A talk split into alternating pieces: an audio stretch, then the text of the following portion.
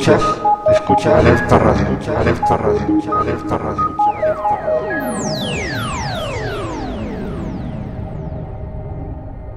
Cuaderno de bitácora, día 13 de febrero de 2019 de la era cristiana.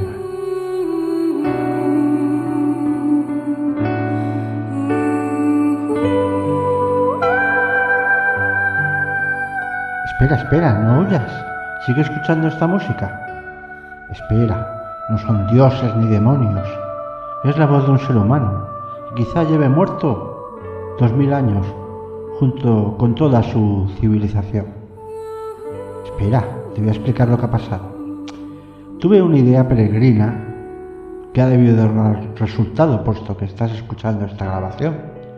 Se me ocurrió grabar esto que estás escuchando, enterrarlo en una caja metálica y de alguna manera tú lo has desenterrado y puesto que tenía un cargador solar, se ha puesto en marcha, porque así estaba programado, para que se pusiera en marcha en cuanto se cargaran las baterías. A lo mejor tú no sabes lo que es la música, ni sabes lo que es la radio. En tu civilización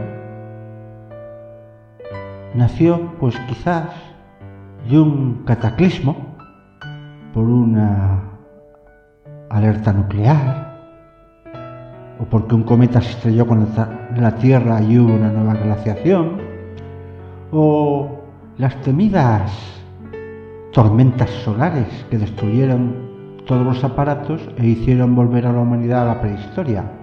Así que a lo mejor tú no sabes nada de mí y yo te voy a contar lo que es mi pasión. Lo que más me gustaba del mundo era la radio. ¿Cómo explicarte lo que era la radio? Pues no sé. Decirte que íbamos a la escuela, primero nos dijeron que un tal Marconi lo inventó, después que un tal Nikola Tesla, que era un sabio muy sabio, pero muy despistado al que le robaban las patentes. Ah, ya te explicaré lo que es la patente, no tiene importancia. Lo importante es que hoy es el día de la radio. En tu futuro, quizás no tenéis la manía de poner nombre a todos los días, como aquí, que es el día de Navidad, los enamorados, el día de la mujer, el día del niño, el día de no sé qué. En tu época, igual ni siquiera habláis, os comunicáis por telepatía, pero estoy seguro que el oído lo tenéis bien afinado, porque en tu época seguro que hay peligros, como en la mía. Así que, mejor que explicártelo, escucha un programa de radio es lo mejor.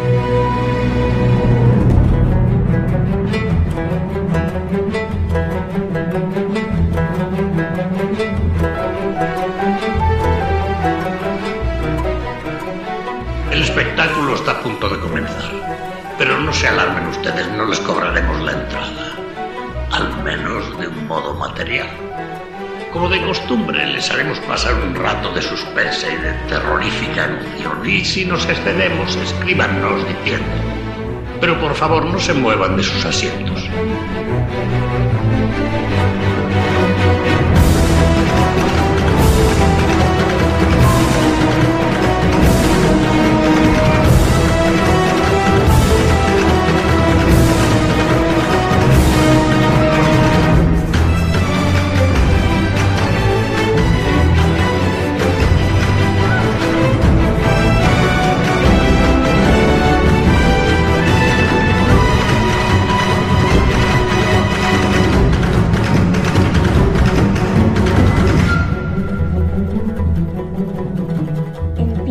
Aquí la cueva de los duendes. De los duendes. De los duendes. Si ustedes siguen este programa, sabrán que nunca ocurre lo que se espera de antemano. Que disfruten.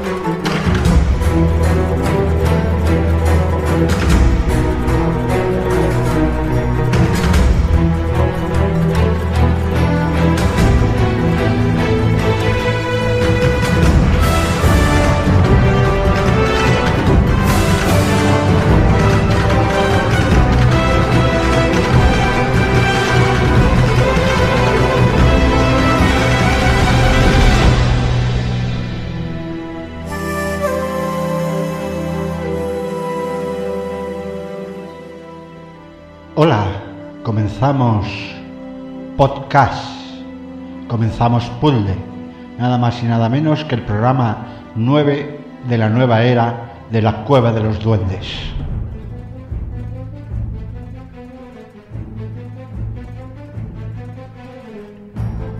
Y si el 6 es el número de la bestia, el 9, o sea, el 6 al derecho, es el número de la Santísima Trinidad.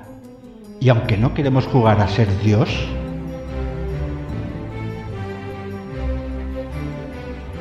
en nuestro podcast no hay normas, hay libertad absoluta.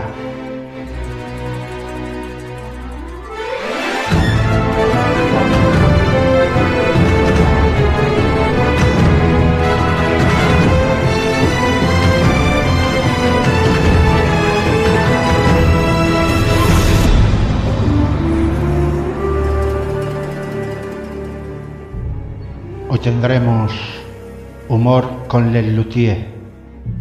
Tendremos también música de cine en homenaje a un antiguo programa de una antigua radio llamada Antena 3 que se llamaba Polvo de Estrellas.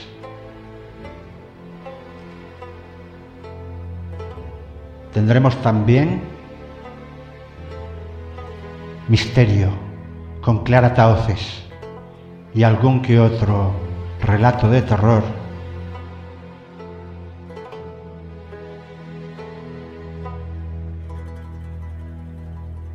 Sin más, comenzamos. Érase una vez una radio que sonaba así.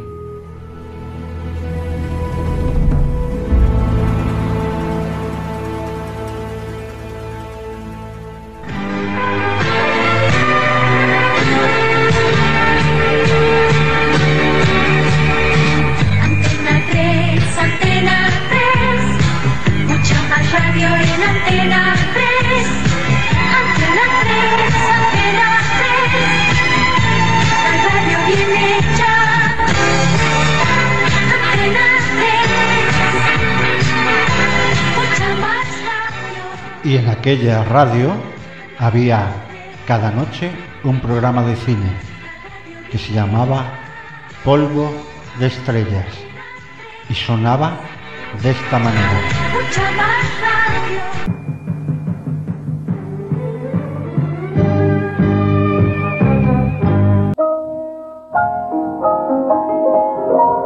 Cada noche llega a su casa polvo de estrellas.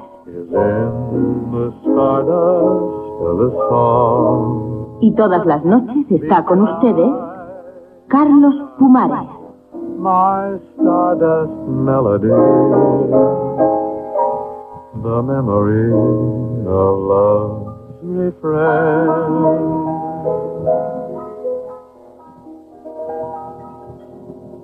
Bueno, pues ya lo saben, hoy viernes programa monográfico en el que ustedes tienen la palabra para explicarnos de la forma más divertida posible y razonando los peores momentos que han visto ustedes en cine, los peores actores, las peores películas, las peores actrices, las peores cosas, el peor cine en el que hayan estado, todo lo relacionado con el cine, lo peor, porque somos masoquistas. Y se lo explico por qué. Porque ustedes, yo no, yo suelo armar follones, ustedes no. Aguantan en un cine lo que no aguantan en el bar de la esquina aguantan que les, ten- que les corten la película por arriba, por abajo, por la izquierda, por la derecha, que no les pongan los títulos de crédito, lo aguantan todo febrilmente, pero luego, ¡ay! ¡ay! Como el camarero no les sirva la primera. Madre mía la que arman. En el cine hay que armarla. Bueno, pues vamos con la primera llamada telefónica. Sí, buenas noches, dígame. Eh, buenas noches, Carlos. Muy buenas. Eh, ¿Cómo está usted? Muy mal, por lo que veo, ¿no? Fatal, fatal. Yo Bien, siempre estoy excelente, bien. fatal. Yo estoy fatal porque estoy trabajando y el trabajo es una maldición bíblica. Sí, sí, absolutamente. Entonces hay que ser político para tener un trabajo en que no hay que dar ni golpe. Sí, sí. Vamos a ver, eh, usted dice que mm, todos nosotros aguantamos lo que no está escrito, ¿no? No, lo que, lo que no aguantan en ningún sitio lo aguantan en el pues cine. yo en el cine Alexandra de Madrid, Sí. hace cuatro años, una película italiana de Vittorio Gassman a colores, no me acuerdo cuál era, no me acuerdo porque hacía tanto calor, no, no había eh, climatización, era el mes de julio, pagué mi entrada y, y sin reclamar ni nada, cogí, pegué cuatro voces y me salí. Pero tenía que haber pedido el dinero. No, no, es que no hace falta, hay que tener más clase que ellos. Simplemente pegué No, gritos, no. dije que eso era una vergüenza y me salí. Pero tenía que haber pedido el dinero porque... Me costó una gran bronca con mi novia, que hoy es mi mujer. No, pero entonces, entonces dentro de tres años tendrá otra bronca y se separarán. No, no. No, pero lo que tenía que haber hecho es pedir el dinero porque no, no, si no... no, pero si no hace falta, si es que... ¿Cómo que no? El del hombre, cine le importa... No, no, no, hay que, hay que demostrar más clase que yo. Yo No, señor, porque el del cine le toca las narices que usted proteste. Lo que hay que pedirle es el dinero. Les llamé inútiles y... O sea, ¿no está de acuerdo, no está de acuerdo en pedirles el dinero? No, no, Fuera, adiós, estoy yo ya harto. ¿Cómo que no se va a pedir el dinero? Entonces el canalla del cine es feliz, feliz, porque ¿qué más le da que usted grite? Tiene razón su novia, ahora su mujer, hizo usted el indio. El indio mohicano, el último. Ni clase ni porras. ¿Verdad, señora, que el del cine había que haberle pedido el dinero? Porque si no, al del cine le tiene absolutamente sin cuidado. Que usted proteste. Bueno, pues vamos con una música que dulcifique.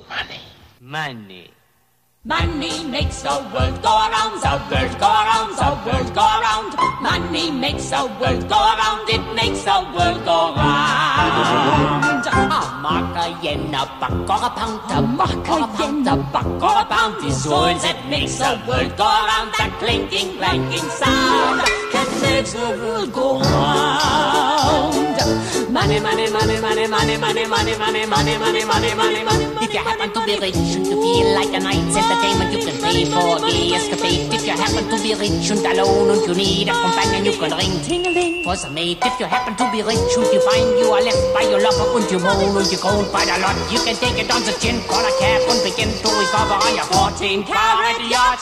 What? Money makes the world go round, the world go round, the world go round. Money makes the go round of that we both are sure on being poor. Money, money, money, money, money, money, money, money, money, money, money. Money, money,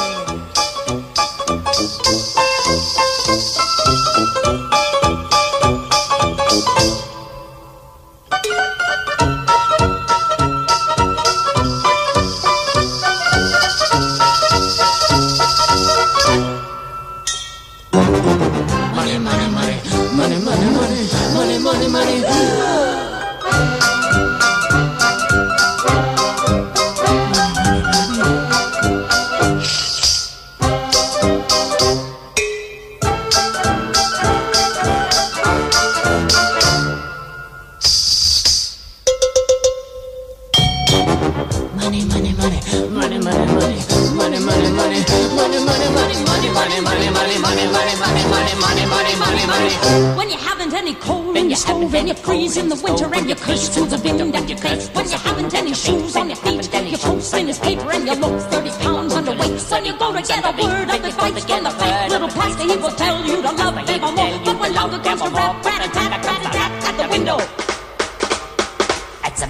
Who's there?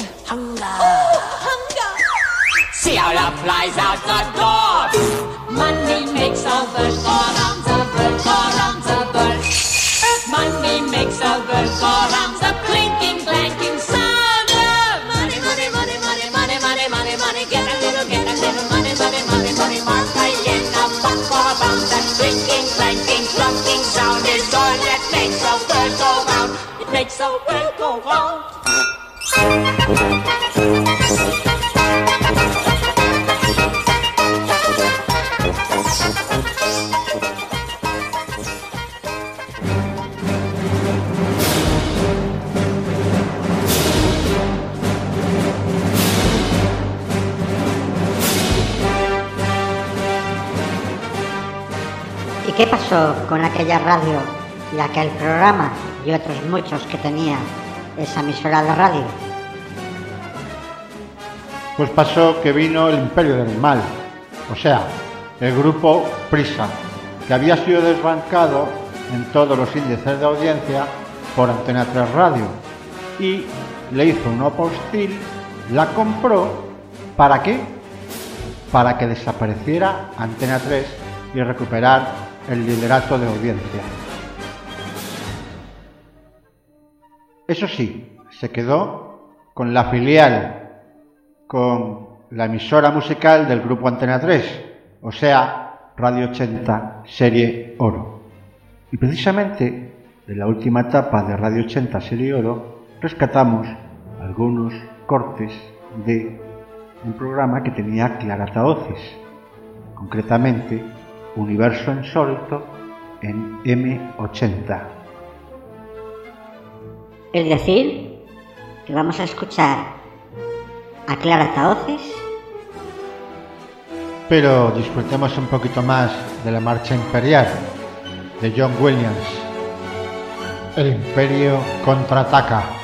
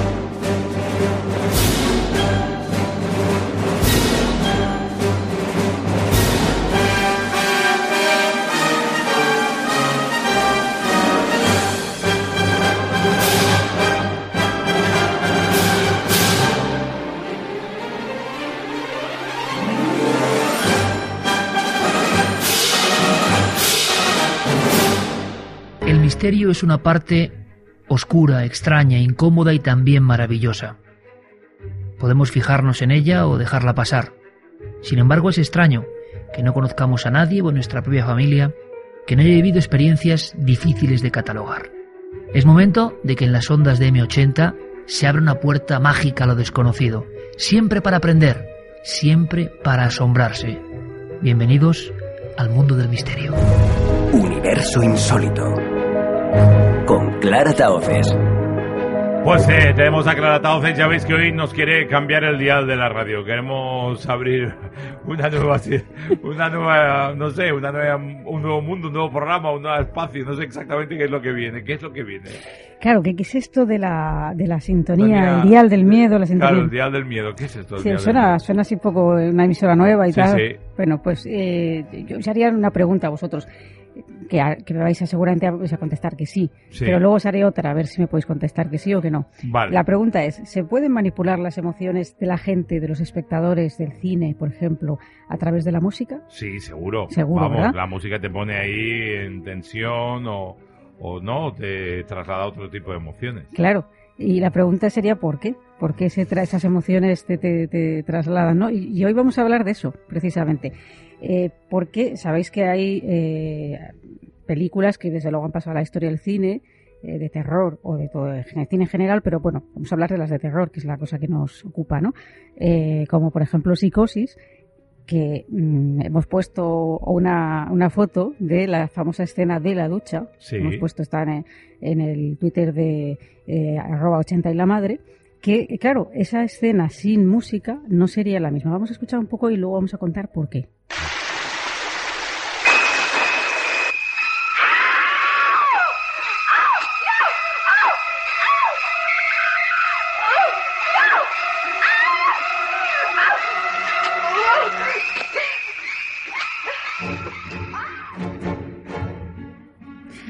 Claro, ya sabemos que evidentemente si oyes esta música automáticamente te va a remitir a esa película. Sí, totalmente. Lo, lo curioso es que, bueno, eh, es una. La verdad es que el mérito en este caso no es de Hitchcock. Eh, el mérito es del compositor de la banda sonora que se llama Bernard Herrmann y que eh, realmente Hitchcock tenía planeado que esta escena fuera sin música. Pero este hombre le pidió que por favor le dejara incluir una pieza que se llamaba The Murder, el asesinato, en la que, eh, pues eh, ya sabemos lo que pasa. Sí, claro. eh, Sangre, se puede resumir, ¿no? básicamente, ¿no?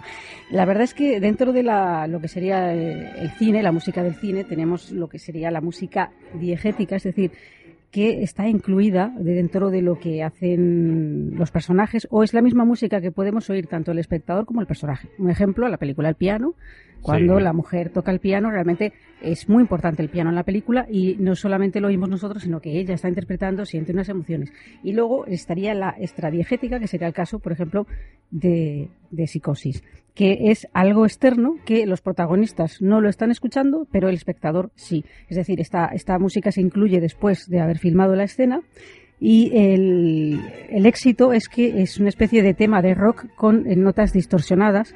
Eh, vemos que hay unas notas pues muy agudas, eh, luego unos cambios bruscos, ¿no? Cosas graves.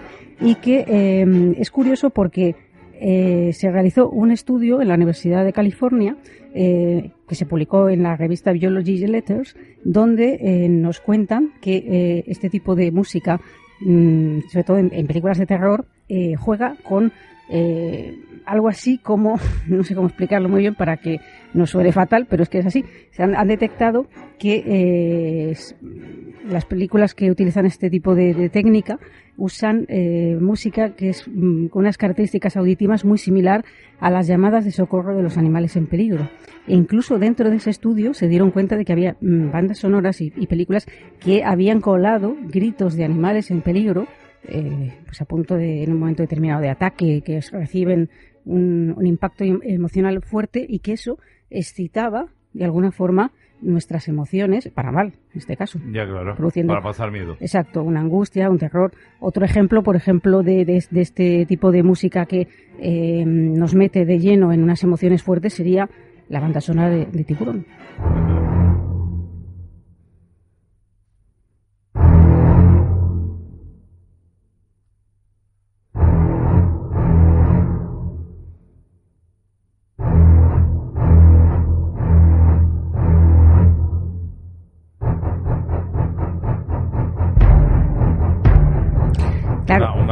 Fuerte a todos los que estéis hoy preparando el día de playa.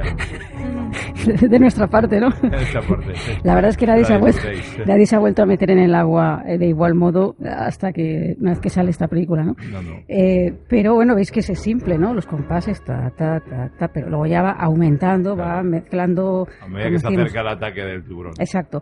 Eh, pero yo os dije que os iba a hacer otra pregunta.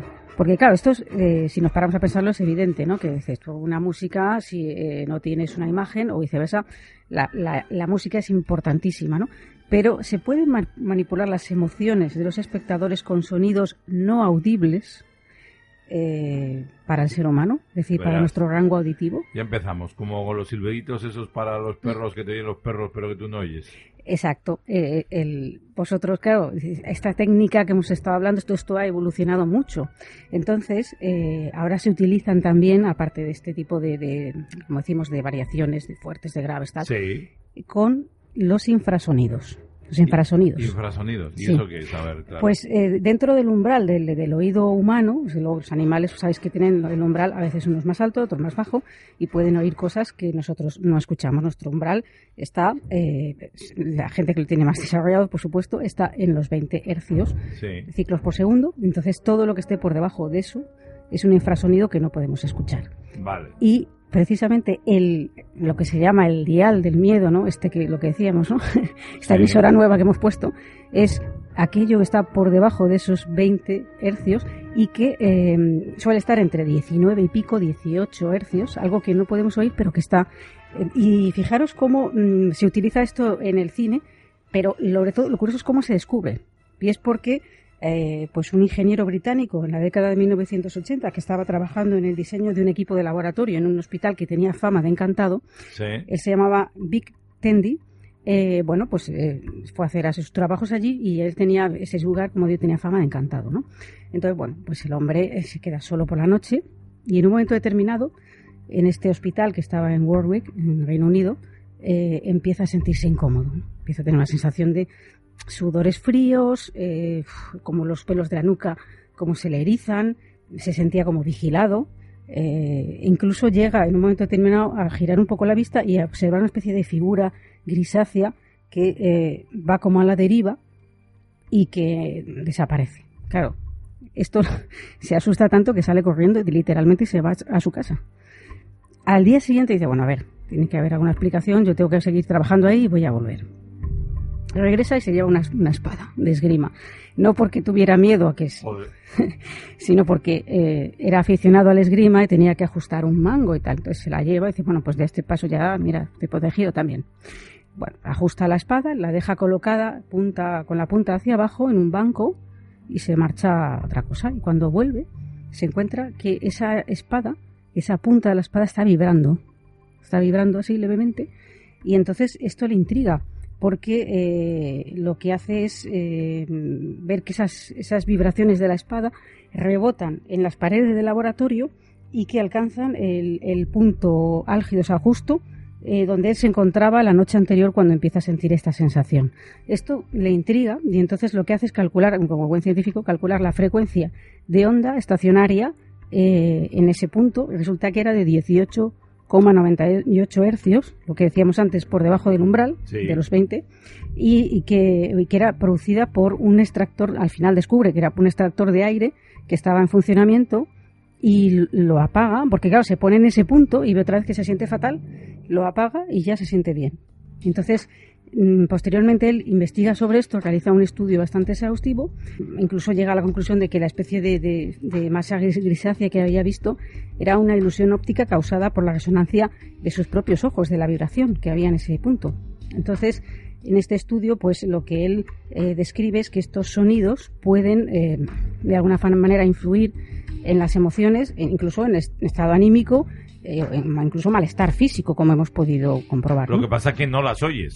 No las oyes. Y un ejemplo, si nos pero da sí tiempo. que se producen, sí. Sí, si nos da, ejemplo, nos da tiempo vamos a poner un ejemplo que es eh, la banda sonora, entre comillas, como Sí. vais a ver no vamos a oír prácticamente nada, la banda sonora de Paranormal Activity, Sí. que eh, es un filme que juega un poco con una especie de, de webcam, ¿no? Sí, que está sí, en un sitio. Entonces aquí lo que vamos a oír es unos, un- unos ruidos que puede haber ambiente en una habitación en silencio, pero realmente están, esos infrasonidos están ahí también.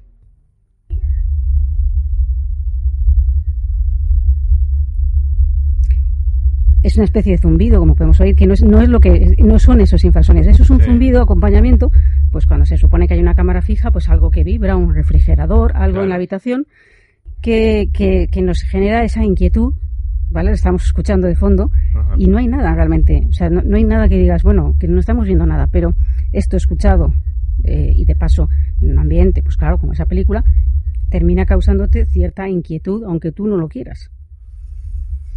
Pues ya veis cómo van los infrasonidos, que también son parte de nuestra vida, entiendo. Sí, se utilizan pues eh, con cada vez técnicas más avanzadas para provocar esas emociones, en este caso negativas.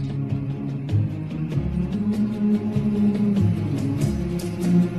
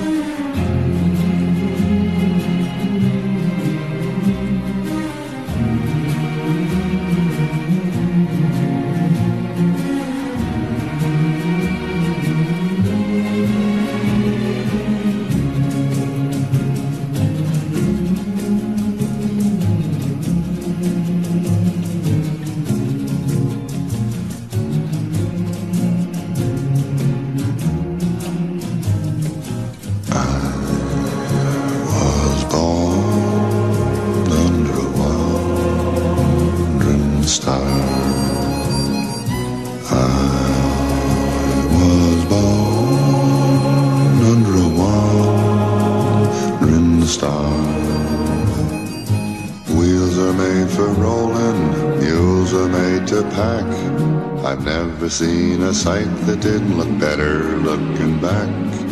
I was born under a wandering star.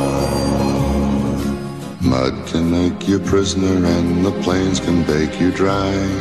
Snow can burn your eyes, but only people make you cry.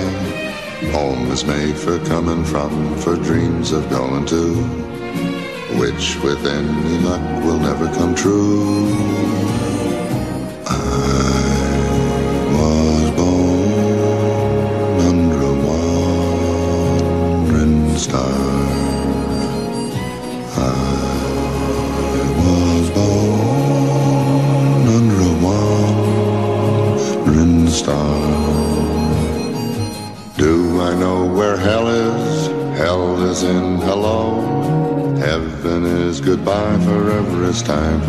to go.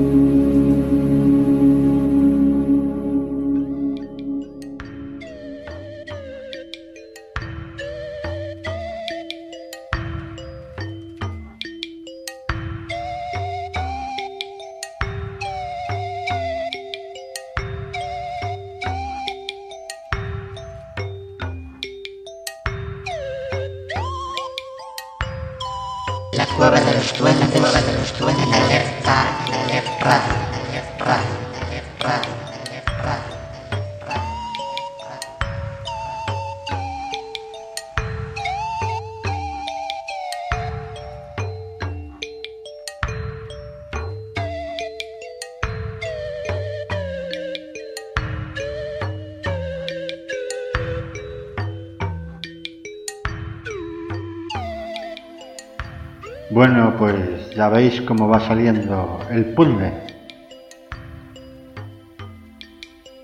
Así el cine como la radio, tanto monta, monta tanto.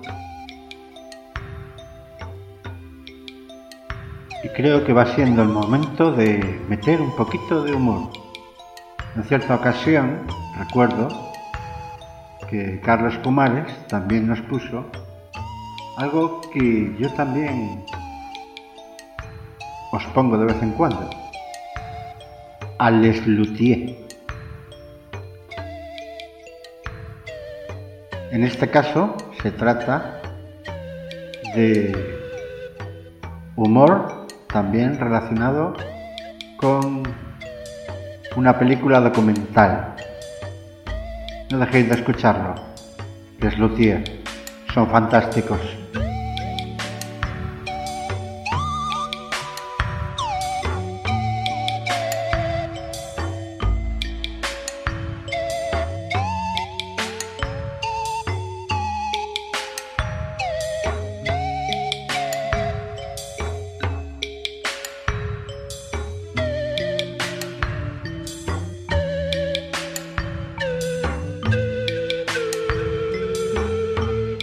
También para la Walrus Brothers, Mastropiero compuso la música de un documental sobre la Universidad de Wildstone. Este cortometraje se estrenó en un emotivo acto académico que se llevó a cabo en el aula magna de dicha universidad. La decana, licenciada Elizabeth Replansky, fue la encargada de entregarle a Maestro Piero un diploma honorífico. El capitán del equipo de fútbol americano, en nombre de los estudiantes, fue el encargado de estrechar su mano. Y el doctor Offshore fue el encargado de enyesársela. Escucharemos a continuación la banda de sonido compuesta por Johann Sebastian Mastropiero para el documental Visita a la Universidad de Wildstone.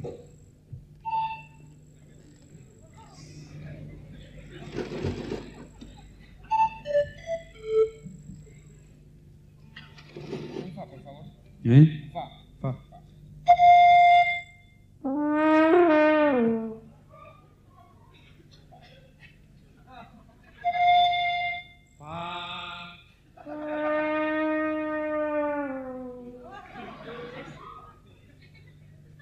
Caliente.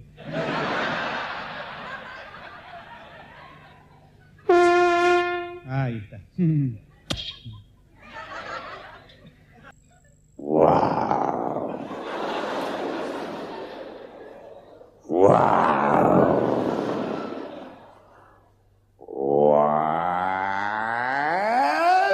Brothers presenta.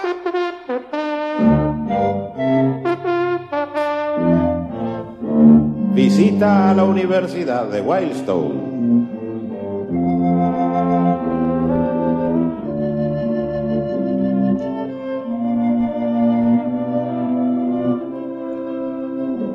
Los invitamos hoy a conocer la antigua y tradicional Universidad de Wildstone.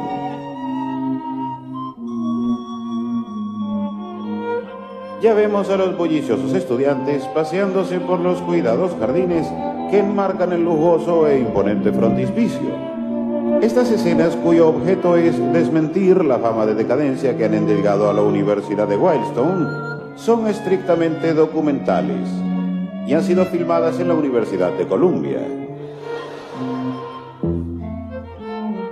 En cambio, este moderno criadero experimental que estamos viendo, en el que se estudia el comportamiento de 200 gallinas, se encuentra efectivamente en la Universidad de Wildstone, más exactamente en el despacho del rector. Ahora les presentaremos al señor rector, quien nos aclarará personalmente dicha situación. Dice el señor rector, este es el único lugar de la universidad donde las gallinas están bien protegidas de la voracidad de nuestros traviesos y pícaros estudiantes.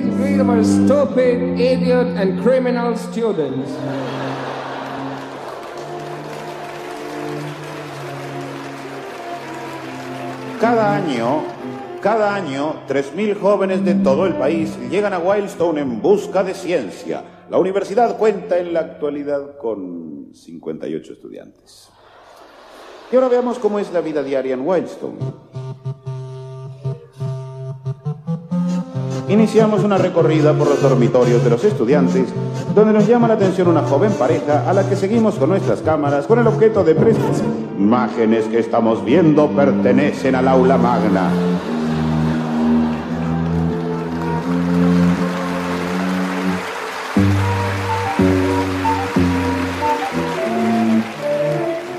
La atmósfera seria y solemne de las clases ha cambiado mucho últimamente. Sin embargo, cierto respetuoso temor no ha desaparecido de las aulas, sigue existiendo. En los profesores. Y ahora entremos en el laboratorio.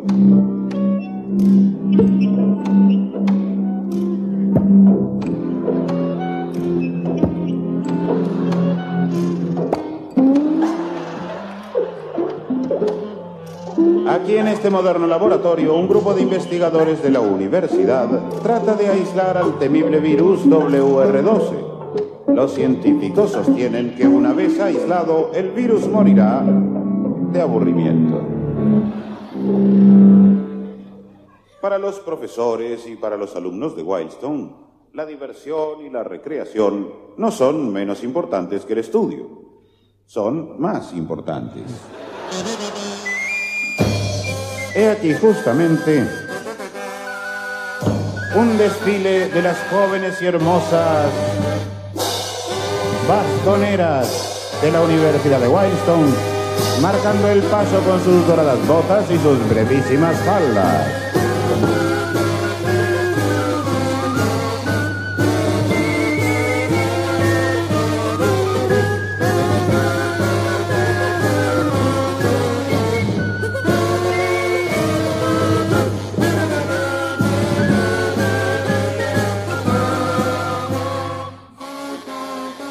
Con pícara gracia y esbelta belleza, estas vistosas muchachas entretienen a los estudiantes en los torneos, a los niños en las celebraciones y a los parroquianos en diversos locales nocturnos.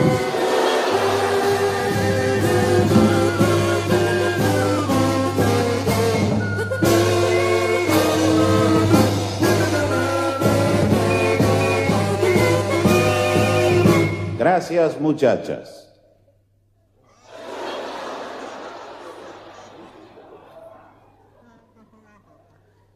Asomémonos ahora a la tarea del coro de Wildstone mientras ensaya el himno de la universidad. Wildstone, oh Wildstone, ye old times and today, house of knowledge and home of the culture, where wisdom finds his way.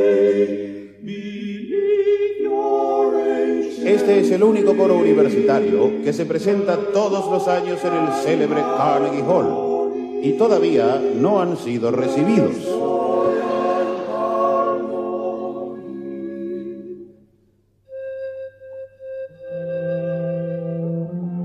Y ya nos alejamos de la Universidad de Wildstone. Nos queda su recuerdo. Y aunque ahora debamos dejarla por un tiempo y decirle adiós, guardamos en el alma el íntimo deseo de no volver nunca más.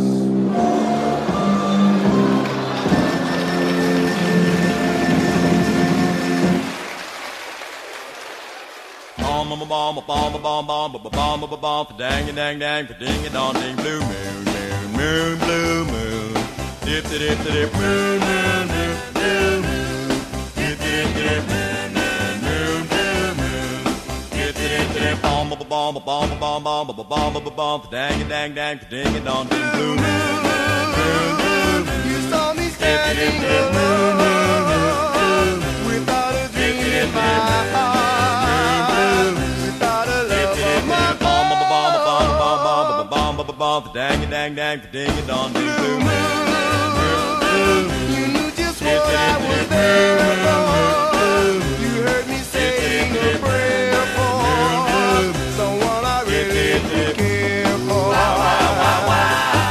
And then they suddenly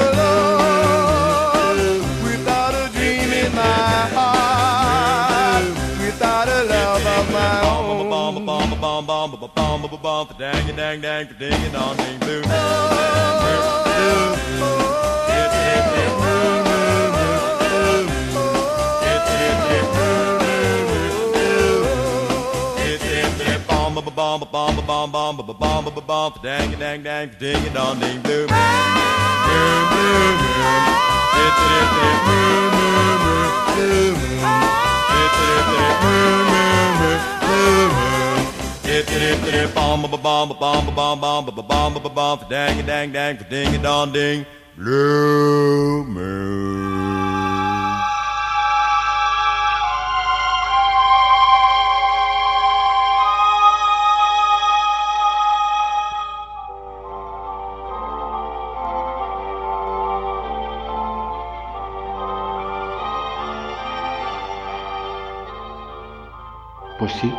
estáis escuchando la banda sonora de un hombre lobo americano en Londres. Para mí, la mejor transformación de un hombre en lobo que se vio hasta ese momento en la pantalla. Casi podríamos decir que a los espectadores nos dolía como le cogían los huesos, como el morro iba saliendo, como parecían esas pequeñas orejillas, como se descuadraba la piel y cómo se iba volviendo todo de pelo. Y esta banda sonora original me viene muy bien porque precisamente lo que viene ahora va también de miedo. Se trata de las míticas historias de medianoche de Chicho Ibáñez Serrador, el radioteatro, en este caso con la Cámara de los Horrores.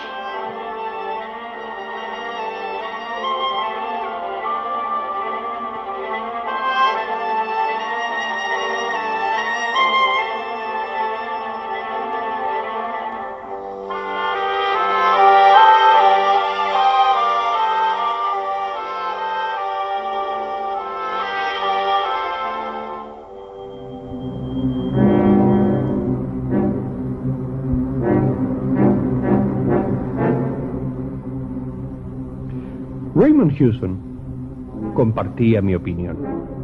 Y por eso él, que como periodista hacía casi cinco semanas que no colocaba un solo artículo, pensó que la crónica de una noche pasada a solas en la Cámara de los Horrores del Museo Mariner le reportaría la solución a su trágico fin de mes. Esta es la historia de lo que le sucedió.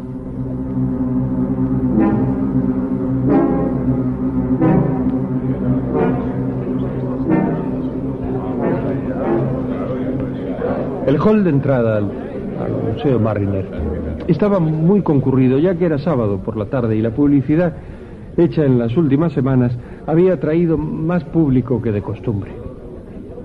A la taquilla se acerca Raymond Hewson, el periodista al que acabamos de hacer referencia. Raymond es pequeño de estatura, tímido y gris, apocado a pesar de su juventud. Perdone, eh, soy periodista. Puedo entrar gratis, ¿verdad? Pues eh, no lo sé, señor. Pregunte usted al portero. Gracias. Eh, Soy periodista. Este es mi carnet. La entrada a los periodistas es gratis, ¿verdad? No, no, señor. No tenemos ninguna orden. Puede usted consultar con el director. Eh, sí, quisiera hacerlo. ¿Dónde está su despacho? Por aquella puerta del fondo, la pequeña. Gracias, muchas gracias. Sobre la mesa de despacho de Mariner, a manera de pisapapeles, había algo poco común en los escritorios. Dos pies humanos. Dos pies cercenados a la altura del tobillo. Los pies pisaban, y nunca mejor dicho, montones de cartas. Mariner, hombre grueso, grandilocuente y simpático, eh, cogió alguna de esas cartas y dirigiéndose al periodista le dijo... Aquí tiene, señor. Lea. Eh, Nos llegan por semana no menos de 30 cartas y, lógicamente, tenemos que rechazar todas estas peticiones. bueno, ya, ya veo que no hay nada nuevo en su solicitud. ¿Y quiénes son los que escriben? La mayoría, muchachos que han apostado con sus amigos que son capaces de pasarse una noche en nuestro rincón de los asesinos. Algunos excéntricos en busca de emociones. También algún que otro espiritista. ¿Y nunca accedió usted? No, no, nunca, nunca, no. Y es que, como usted comprenderá, nada ganamos con ello y, en cambio, tenemos mucho que perder. Eh, Figúrese usted que algunos de esos idiotas tienen la desgracia de perder la razón. Sin embargo, el hecho de ser periodista cambia por completo el aspecto del problema. Lo que usted quiere insinuar es que los periodistas no tenemos ninguna razón que perder. No, no, no, no, no es eso, no, al contrario. No, lo digo por creer que ustedes son gente responsable. Además, saldríamos ganando algo. Publicidad, que siempre es necesaria. Eh, Sí, también había yo pensado en ese detalle, señor Marriner. Y por eso creí que podríamos llegar a un acuerdo. Usted lo ha dicho. La publicidad. Siempre es necesaria la publicidad. Y créame, no, no le sería muy gravoso el que yo... ya, ya. Adivino a dónde quiere ir a parar. Usted lo que tiene planeado es cobrar por partida doble, ¿no es eso? Hace unos años se dijo que en París el Museo Gravin ofrecía un premio de 10.000 francos al que se atreviese a pasar una noche completamente a solas en su cámara de los horrores. Espero que usted no creerá que yo le he hecho una oferta semejante. ¿Para qué periódico trabaja usted, señor Hewson? Bueno, en este momento podría decirse que soy independiente. Eh, trabajo para varios periódicos sin pertenecer a ninguno. No, no me gusta encadenarme. Creo que el periodismo es un arte y como todo arte debe ser libre. Bueno, pero hablando prácticamente, señor Hewson, en el caso de que usted escribiese algo, ¿dónde cree usted que podría publicarlo? En el Moni Negro, por ejemplo.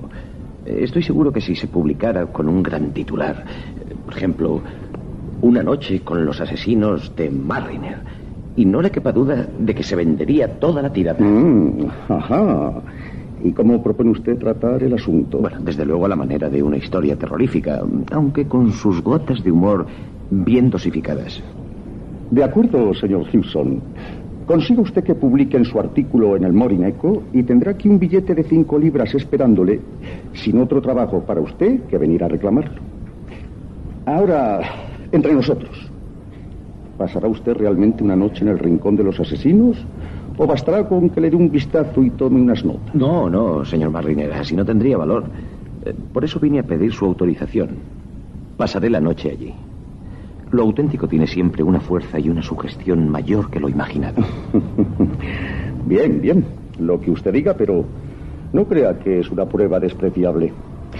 A mí, por ejemplo, no me haría ninguna gracia hacer lo que usted se propone.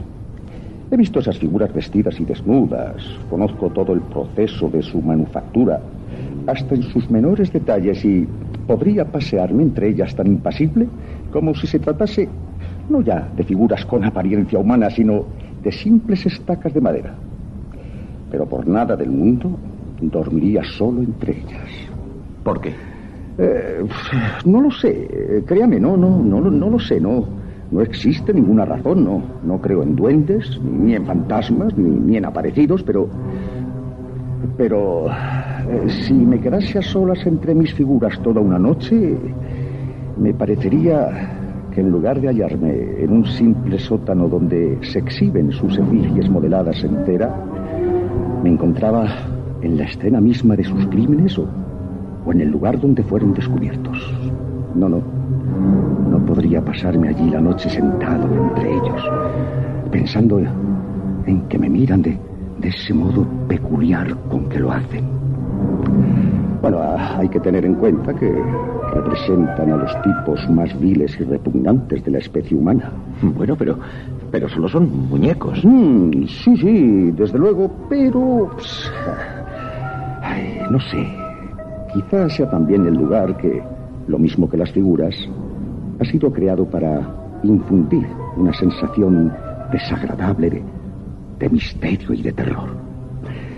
En fin, lo que sí puedo asegurarle, señor Gibson, es que si es usted impresionable, a pesar de todos sus fríos razonamientos, esta noche será para usted una noche llena de incomodidad y malestar. Pero no le entretengo más. Ya debe quedar poca gente. Le ruego aguarde un instante. Voy a dar orden de que no cubran las figuras del sótano y a comunicar a los vigilantes nocturnos que pasará usted la noche allí. Luego vendré a recogerle para acompañarle a dar una vuelta por el museo. De acuerdo, señor Mariner. ¿Observa usted mis pisapapeles? Sí, sí. Es prodigioso hasta qué grado de perfección puede alcanzar la imitación en cera del cuerpo humano. sí, sí, eh, es verdad. Tengo esos pies como ejemplo de lo que usted acaba de decir. El que está sobre la mesa está hecho con cera virgen traída de Australia. El que tiene en la mano es un pie auténtico, cuidadosamente disecado y... ¿Ya ve? Parecen iguales. Eh, con su permiso, dentro de un instante vendré a buscarle. Un tiempo después, en la mayor de las salas del museo, un empleado barría, mientras otros comenzaban a cubrir con telas blancas las figuras de cera. Aún quedaban unos pocos visitantes rezagados. Por el fondo de la sala aparecieron Raymond Hewson, el periodista, y Mariner, que le acompañaba sirviéndole de guía. Esta es la sala mayor. Figuras célebres en la historia. No es necesario que le diga quiénes son. Aquí se mezclan siglos y siglos como naipes al barajar el mazo. Mientras Pilato se lava, contempla a Salomé danzando. Colón, angustiado, mira hacia el horizonte. ¿Y qué logra vislumbrar su ansia de descubridor? La forma en que la Pompadour se aplicaba un lunar sobre su seno izquierdo. Hay de todo, señor Gibson, de todo. Pasteur investigando. Observe la naturalidad de su gesto de preocupación, de búsqueda. Ricardo, corazón de león. Fuerza, dominio, nobleza. El éxtasis sublime de San Francisco de Asís. ¿Verdad que el contemplarle hace sentirse elevado a causa de la sencillez, la paz, la serenidad de su rostro que refleja todo el sublime misterio de la religión? Eso sí, siento mucho tener que imponerle una condición y es el ruego de que no fume. Precisamente hemos tenido una pequeña alarma de fuego esta tarde en el rincón de los asesinos. No sé quién sería el que dio la alarma, pero fuese quien fuese, resultó falsa. Afortunadamente había pocos visitantes en ese momento y gracias a eso no se produjeron escenas de pánico. Eh, sigamos por aquí. Nostradamus, la Magdalena, Hilder, Greta Garbo y Felipe II, que nos señala nuestro camino. Eh, por aquí, por favor. El periodista y Mariner abandonaron la sala principal y fueron bajando por una estrecha escalerilla. La pared dejó de ser una pared normal para convertirse en un muro de piedra, de grandes y mohosas piedras. Eh, piedras falsas, claro. Y telarañas también falsas cubrían los rincones. Eh, todo ello era el preámbulo a la sala de los horrores. Raymond y Mariner aún no habían llegado a ella, ya que antes se visitaba una pequeña estancia en la que se exponían falsos instrumentos de tortura. Esta pequeña sala Lo utilizamos para predisponer los ánimos. Son copias de instrumentos de tortura usados durante la Inquisición. Un potro, hierros para marcar la carne, torniquetes para las orejas. Perdóneme que, que no haya más luz, pero está iluminado así, a, a propósito. Hasta las telas de araña que muchos visitantes destruyen se fabrican todas las mañanas con cemento líquido. Eh, por aquí, por aquí. Eh, detrás de esta puerta está su habitación de esta noche. Ayúdeme, por favor. También las bisagras están herrumbradas a propósito. El periodista y Mariner hicieron girar una de las hojas de la gran puerta, entrando por fin a la Cámara de los Horrores. La cámara que en el Museo Mariner era llamada el Rincón de los Asesinos. Adelante, señor Gibson. Adelante. En el catálogo que damos en la entrada se dice que esta estancia da la impresión de que se tratase de una capilla en la que ya no se efectúan prácticas piadosas y donde se realizan cultos impíos e infames. Rimbombante, pero sugestivo, ¿no? ¿No es cierto? y algo de eso tiene, ¿no cree? Sí, sí, efectivamente, señor Mariner. En el rincón de los asesinos estaban expuestas las figuras de cera de los más famosos y populares criminales. Sus gestos, sus expresiones, subrayaban el horror de los hechos que en vida habían cometido. Permítame presentarle a sus compañeros de dormitorio. Thurten, el asesino de Wayne. Defoe, el pobre e insignificante Snow, que mató para lograr aquello que podría hacerle semejante a un caballero. Un turista, el vampiro de Düsseldorf. El popularísimo Jack el Destripador. Gripe, un maniático que con sus víctimas practicaba el canibalismo. Observe con, con qué fruición saborea este antebrazo. Laquier, el monstruo de Liverpool, que coleccionaba ojos humanos contemplando sus dos últimas adquisiciones. El reverendo padre Armstrong, violador de cadáveres.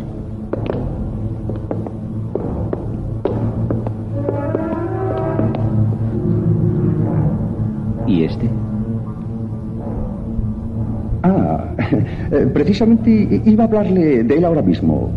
Venga y mírele de cerca. Es, es lo que podríamos llamar nuestra estrella. Es el único entre todos los del grupo que no ha sido ahorcado. Los dos hombres se acercaron a una figura que se diferenciaba bastante de las demás. En ella no había horror ni en su gesto nada que impresionase. Se trataba de un hombre pequeño, de aspecto distinguido, un fino bigote y una barbilla puntiaguda y bien cuidada conferían a su rostro la fisonomía de un músico, un escritor, un bohemio elegante. Raymond, el periodista, mirando con curiosidad la figura, preguntó: ¿Este. ¿Este quién es? Es el doctor Burdett. Ah, sí, sí. Creo haber oído ese nombre. Pero no recuerdo a propósito de qué. si fuese usted francés, lo, lo recordaría mejor. Durante mucho tiempo este hombre ha sido el terror de París. Trabajaba como médico durante el día y por la noche se dedicaba a cortar cuellos cuando el acceso de locura se apoderaba de él. Mataba por el diabólico placer que le proporcionaba ese acto cruel y sanguinario y lo hacía siempre empleando la misma arma, una navaja de afeitar. Después de su último crimen, dejó una pista por la que la policía descubrió fácilmente su identidad. Pero nuestro amigo fue demasiado inteligente como para dejarse atrapar. Cuando se dio cuenta de que se sospechaba de él, desapareció misteriosamente y desde entonces lo busca la policía de varios países para darle su merecido. Al verle nadie le creería capaz de cometer un asesinato. ¿Un asesinato? Más de 30 carga su conciencia, si es que la tiene. No hay duda de que tarde o temprano le atraparán. Ahora, eso sí, cuando lo hagan, ya tendrá dos crímenes más en su prontuario. ¿Dos crímenes más? Eh, sí, desde su desaparición se cometieron dos crímenes de idéntica naturaleza. Ah, hay quien opina que el doctor Burdett ha muerto y que estos dos últimos asesinatos son debidos a un imitador. No deja de ser curioso que todos los asesinos famosos tengan sus imitadores, ¿no cree? Sus imitadores y sus estatuas, como si con ellos se premiasen sus hazañas. El doctor Burdett. No sé, me produce una sensación rara. ¿Qué, ojos más extraños tiene? Sí, sí, efectivamente, esta pequeña figura es una verdadera obra maestra. Eh, ¿Siente usted como si sus ojos penetrasen dentro de su ser? ¿No es cierto? Ah, Sí, ese es el efecto que, que quería lograrse. El doctor Burdett practicaba el hipnotismo y por eso hemos dotado a sus ojos de, esa mirada fría y penetrante que, que parece morder dentro de nosotros. Dicen que tenía la costumbre de hipnotizar a sus víctimas antes de asesinarlas. Esa es la clave de sus éxitos, porque sin esa facultad sería de todo punto imposible que un hombre tan pequeño y enclenque hubiese podido llevar a cabo su macabra labor. En sus víctimas jamás se descubrieron señales de lucha. Mm, Sí, sí. Es más que probable que hipnotizase a los que asesinaba. Raymond quedó durante un tiempo mirando frente a frente la pequeña y simpática figura del doctor Burdett. Miraba sus ojos, unos ojos grises, fríos, penetrantes. Raymond sintió un escalofrío y tras dudarlo, comentó con Mariner. Me parece. Me parece que acaba de moverse. Eh, creo que esta no será la última ilusión óptica que tendrá usted antes de que la noche haya pasado. Eh, ¿Es usted sugestionable? No. Bueno, creo que no. ¿Y supersticioso? No, no, no, en absoluto. Bueno, pero es usted periodista. Debe tener una gran imaginación. Todos los editores para los que he trabajado se quejaron siempre de lo contrario. Decían que yo carecía totalmente de imaginación. Mm, me alegro entonces por usted, porque eso es lo que más miedo produce en nosotros. No lo que sucede en realidad, sino lo que nos imaginamos que sucede o, o que puede suceder. Sugestión, en una palabra. Exacto, sugestión. Hay a diario docenas de visitantes que aseguran haber visto a un muñeco moverse, cerrar una mano, sonreírles o seguirles con la mirada. Sugestión. Ilusiones ópticas. Ah, y también auditivas. Esta sala está excavada en un pozo y si oye usted algún ruido, recuerde que no puede provenir de una habitación contigua. O, o sea que si oigo pasos o golpes. O risas, o voces, o cadenas, tenga la seguridad de que proceden de arriba, donde los vigilantes nocturnos pasan la noche. Aunque usted me asegura que no es sugestionable, le repito por su bien. Si oye cualquier cosa, son los serenos. Si ve algo extraño, es usted. Y en ese caso suba y tómese un trago de cerveza con los vigilantes. No creo que tenga necesidad. Mm, por si acaso.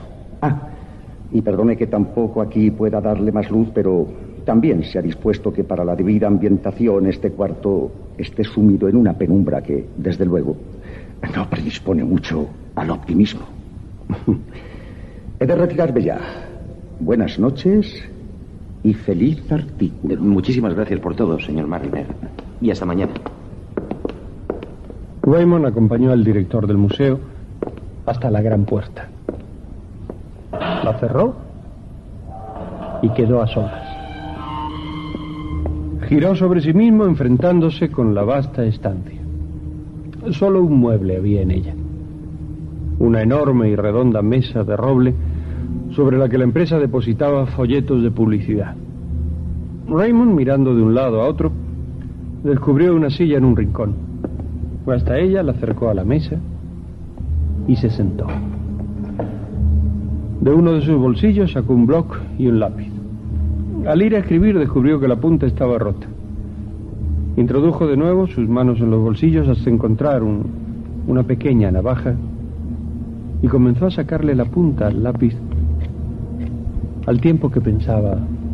Sí, señor Mariner. Ya sé que no voy a pasar una noche muy agradable. Ya que este rincón de los asesinos no es precisamente la confortable habitación de un gran hotel, pero bueno, no creo que sus figuras de cera me molesten demasiado. No, no. Todo lo contrario. Pobrecitas. Mis muy queridas y adoradas figuras de cera que me proporcionarán el importe de un artículo sensacional y luego un billete de cinco libras como propina. Ah, Por lo menos un mes de tranquilidad.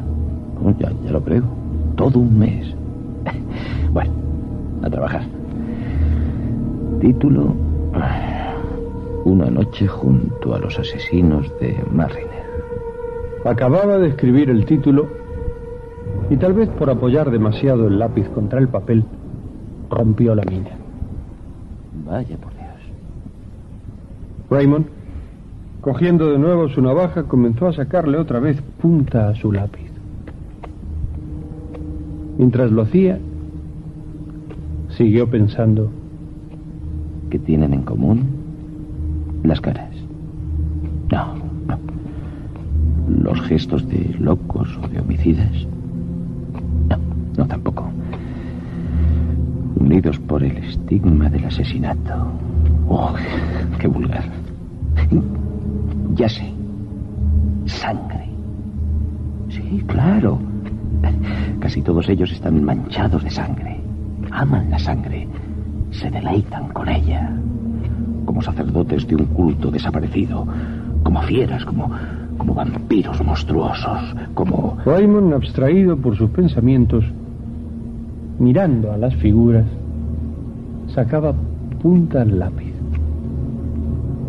Tal vez por eso apoyó la navaja con, con más fuerza de lo necesario y se hizo un pequeño corte en un dedo. Hablando de sangre.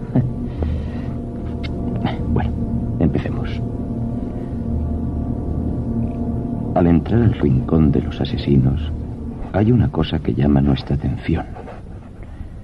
Es algo indefinible, algo que sin poderlo precisar sentimos que une a las figuras. ¿Y ese ruido? ¿Qué, tontería? ¿Será alguien que salió del museo o qué? No tiene importancia. Continuemos. Que une a todas las figuras es el amor a la sangre. Raymond se interrumpió. Miró hacia la puerta y vio.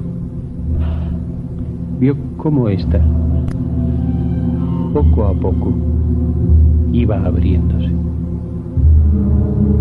Por ella apareció por fin la figura de un viejo sereno que traía a rastras un sillón.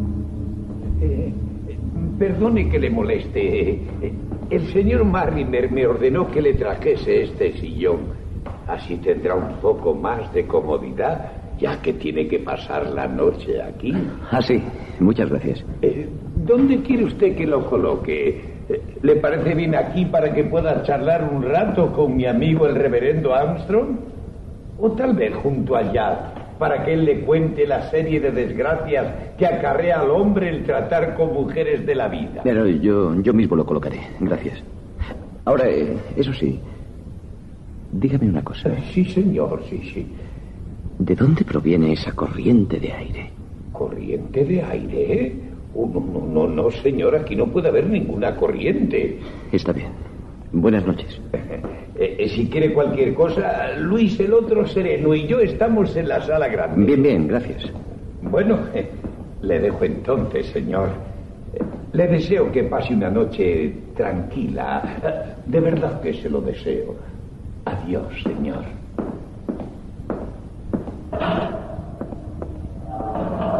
El sereno salió, cerrando la puerta.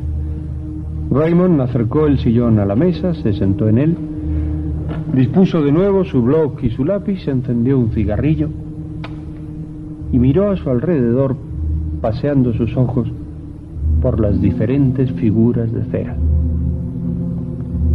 En todas ellas tenían, tenían algo de macabro. En sus rostros el sadismo, la crueldad o la locura habían estampado su sello.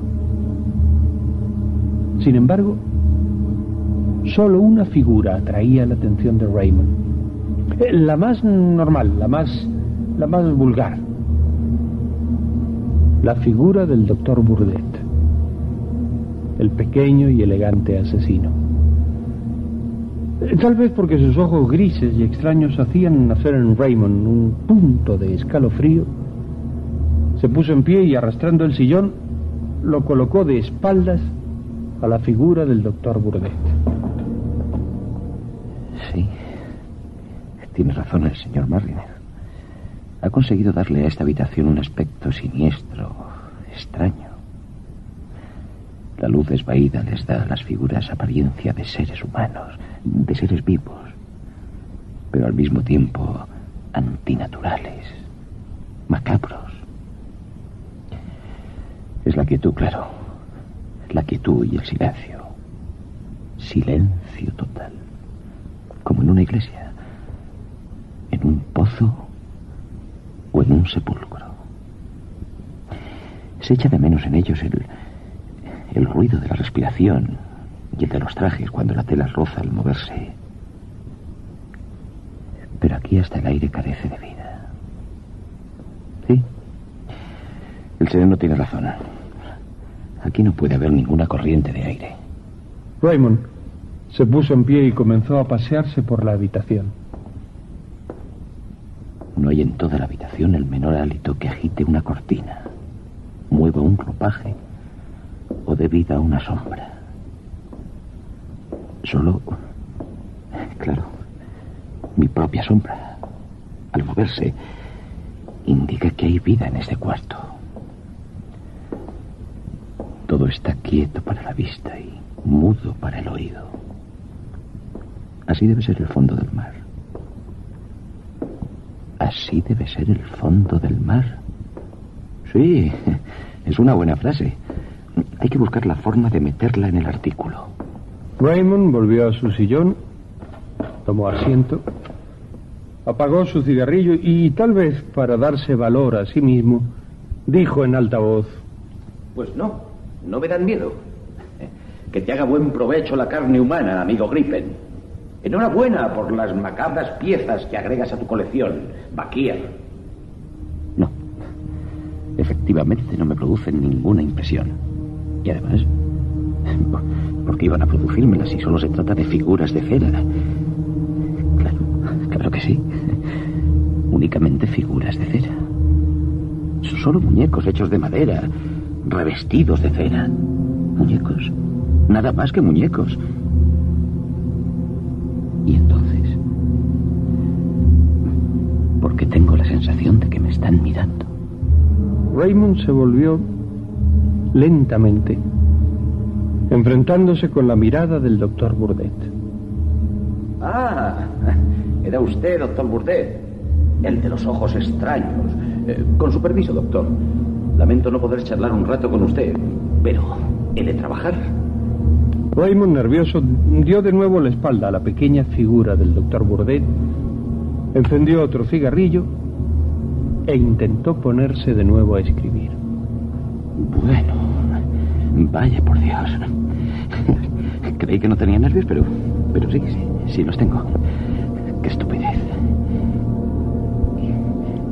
Y es, es esa sensación, es, esa extraña sensación de, de que me miran. Si ahora me vuelvo para mirar, mismo que admitir que estoy muerto de miedo. Y es precisamente por eso por lo que no me atrevo a volverme a mirar. Porque tengo miedo. Pero no debo tenerlo. Es, es absurdo. Raymond giró enfrentándose una vez más con el doctor Burdett. Es solamente una figura de cera como las demás. Todas son figuras de cera.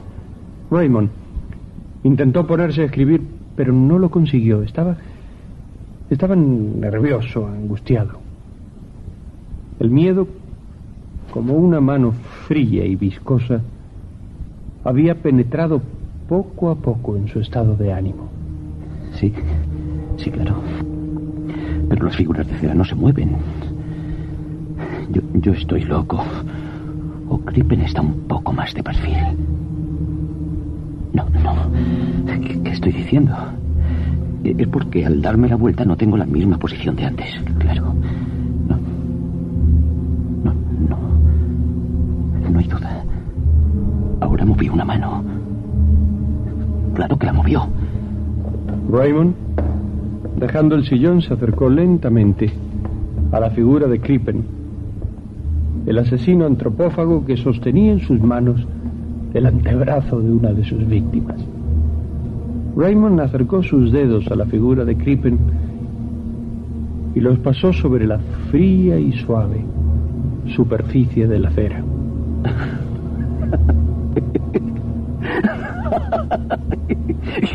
¿Qué, tontería? Es cera. Por supuesto que lo es. Y la cera no puede moverse. Y luego dicen que carezco de imaginación. Volvamos. Volvamos al sillón y pongámonos a trabajar, que para eso hemos venido.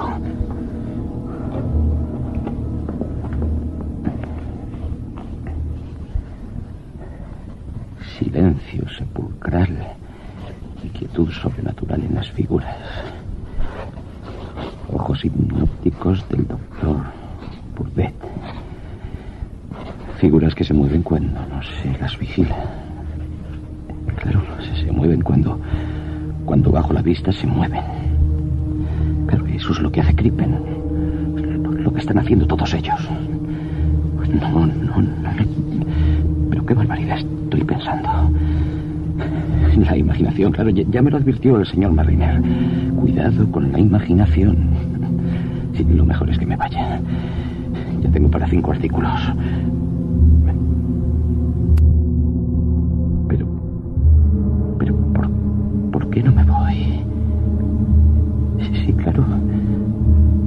Se va a reír de mí. Y tal vez Mariner lo tome como, como excusa para no pagarme las cinco libras. No. No, no, no. Me quedo. ¿Cómo va a reírse mi mujer cuando le cuente todas las cosas que me había imaginado? Moverse los muñecos. Qué. Los muñecos no se mueven. Claro, claro que no se mueven.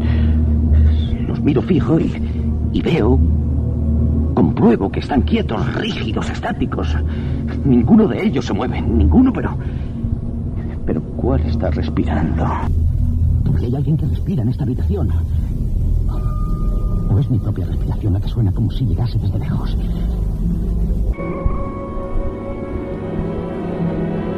Sí, claro. Era mi propio aliento. Mi propio aliento. Tal vez ese algo que antes respiraba se, se había dado cuenta de que yo estaba escuchando y dejó de respirar simultáneamente. Raymond fue observando cada una de las figuras. Su frente, sudorosa y fría, probaba cómo el terror había hecho presa en él. No, no, no puedo dejarme vencer por la imaginación, por la sugestión. Va- vamos a ver. Pensemos en algo concreto, real, al- algo que pertenezca al mundo en el que vivo y trabajo. Eso es. Pensemos. Me llamo Hewson. Raymond Hewson. Un ser de carne y hueso, un periodista con mala suerte, pero, pero real. Un ser real. Palpable, corpóreo, como, con pulmones que respiran y sangre que corre por sus venas. No como ellos. que son solo cosas sin alma y, sin nada.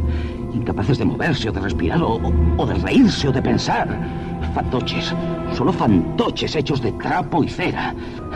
¿Qué importa que sean reproducciones exactas de unos asesinos? Claro que no importa, no, no sirven para nada. Solo para que turistas y seres morbosos, buscadores de emociones, se entretengan mirándoles mientras comen caramelos y beben refrescos baratos. Eso es lo que son. Solo eso. Sí, sí, ahora ya, ya, estoy mejor. Claro que lo estoy. ¿Cómo, era, cómo era el chiste que me contó Rogelio ayer en el, periódico? Sí, se, trataba, sí, de, una vieja que criaba gallinas, sí. Eso, eso, era, la, la vieja criaba gatos y gallinas y, era, muy, era muy, muy miope. Entonces una, una mañana le, le lleva leche a las gallinas y luego le llevó el, le llevó como, claro, como- como era miope. Sí. No, era, era gracioso el chiste. L- La vieja... Raymond giró rápido sobre sí mismo encarándose con el doctor Burdett. ¡Te has movido! Dilo, vamos, dilo. Claro que te has movido. Te oí moverte. No me oyes. Vamos, vamos, confiesa que te has movido. Se hizo una larga pausa mientras el hombre y el muñeco de cera se miraban fijamente. En el hombre, un ligero temblor movía sus manos, su, su mejilla izquierda. En el muñeco de cera, todo era quieto. Pero esa inmovilidad fue perdiéndose poco a poco. Primero fue la boca. La boca en la que nació una ligera sonrisa. Luego los ojos, que entrecerrándose también sonrieron. Y por último el cuerpo que como saliendo de una incómoda posición, estiró sus miembros. Por fin, una voz, con tono correcto y amable acorde con la fisonomía del pequeño doctor Burdett, dijo, Desde luego, señor. Desde luego que me he movido. Raymond, aterrado, vio como Burdett dejaba su tarima acercándose a él. Buenas noches, señor. Eh, no necesito decirle que hasta que tuve el placer de escuchar su conversación con nuestro apreciable y meritísimo gerente, no tenía la menor idea de que me iba a ser concedido el inmenso placer de tener un compañero para pasar la noche. no. Eh, no puede usted moverse. No, ni hablar. Sin mi consentimiento. Pe- Pero eso sí, puede usted oírme perfectamente.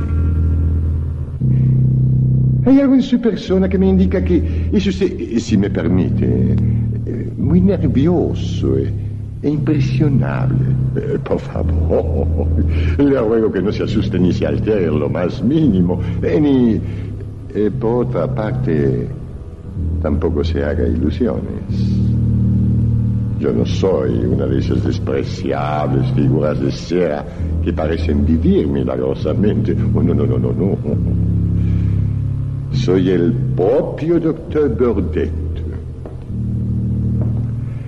Eh, eh, perdón, eh, excusez-moi, pero estoy, estoy un poco eh, entumecido. ¿no? Eh, permítame que le explique. En determinadas circunstancias, eh, las que no voy a extenderme para no cansarle, eh, me han forzado a vivir en Inglaterra. Me hallaba muy cerca de este edificio cuando observé que un policía me miraba descaradamente y, y- y con, demasiada curiosidad. Supuse que intentaría seguirme y molestarme con, impertinentes preguntas. Entonces me mezclé con la gente y entré en este museo. Pagué lo estipulado para poder ver este cuarto en el que ahora nos hallamos. Y la inspiración me mostró el camino que debía seguir para encontrar el único medio de escape. Di grito de alarma anunciando un conato de incendio y cuando la muchedumbre se precipitó hacia la salida, despojé a mi efigie de este gabán, me lo puse, oculté la figura de cera bajo la plataforma y ocupé su puesto en el pedestal. Eh, le confieso que desde entonces he pasado una noche muy fatigosa, ¿eh? pero afortunadamente no siempre estuve vigilado y tuve oportunidades de dar de, vez en cuando un profundo suspiro y, y acomodarme en cómoda postura. Un muchachuelo se puso a gritar diciendo que me había visto mover. Oí decir que le darían una buena paliza al llegar a su casa. Deseo sinceramente que la amenaza haya sido cumplida al pie de la letra. Eh, Las descripciones que hizo de mi persona el gerente y, y que tuve el sonrojo de tener que escuchar eran tendenciosas, pero no del todo inexactas. Eh, por ejemplo, ya ve usted que no he muerto, eh, aunque no viene mal que el mundo lo crea así. Respecto a la descripción de mi pasatiempo, al que llevo dedicándome ya muchos años, era verídica, aunque eh, no, no estaba expresada inteligentemente. El mundo está dividido entre coleccionistas y no coleccionistas. Los no coleccionistas no me interesan. Los coleccionistas coleccionan de todo, eh, según los gustos de cada uno, claro. Eh, sellos, eh, monedas, cajas de cerillas, de cigarrillos, insectos. eh. Pues bien, yo colecciono gargantas. Burdett hizo una pequeña pausa al tiempo que acariciaba con sus ojos fríos y grises la garganta de Raymond. Eh, créanme que estoy encantado, por el hecho de habernos conocido en esta oportunidad. Eh, por motivos de seguridad personal, mis actividades se han visto casi suspendidas durante los últimos años y, y le aseguro que me alegra profundamente el tener ahora la oportunidad de reiniciarlas.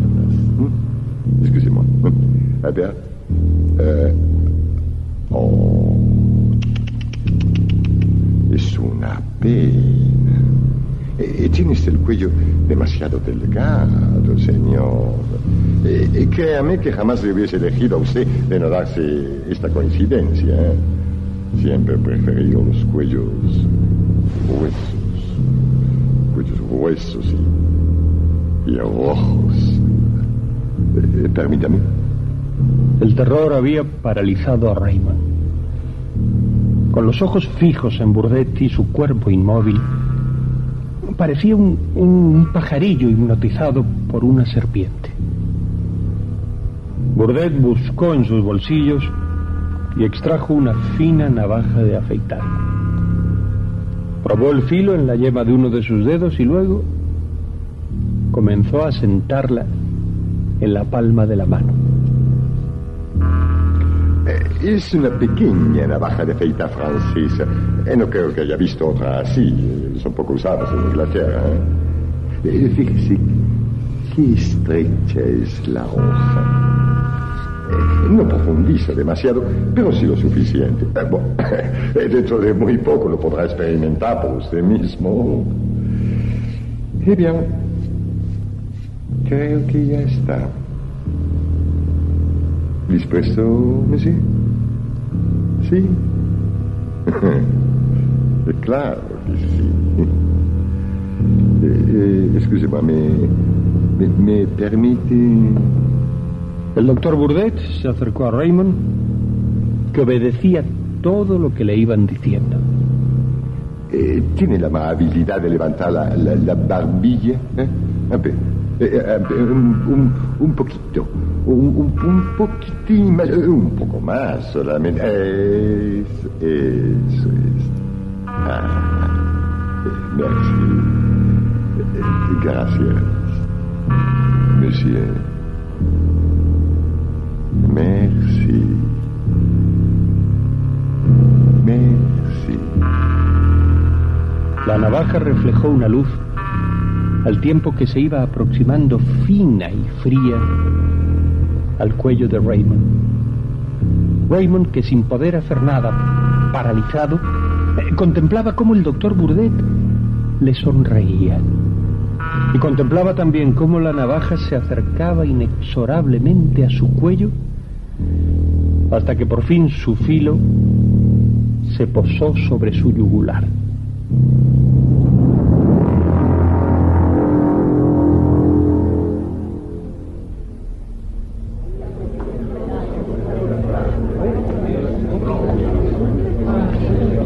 Rincón de los asesinos estaba poblado de gente, sobre todo de policías, periodistas, fotógrafos que disparaban sus flashes.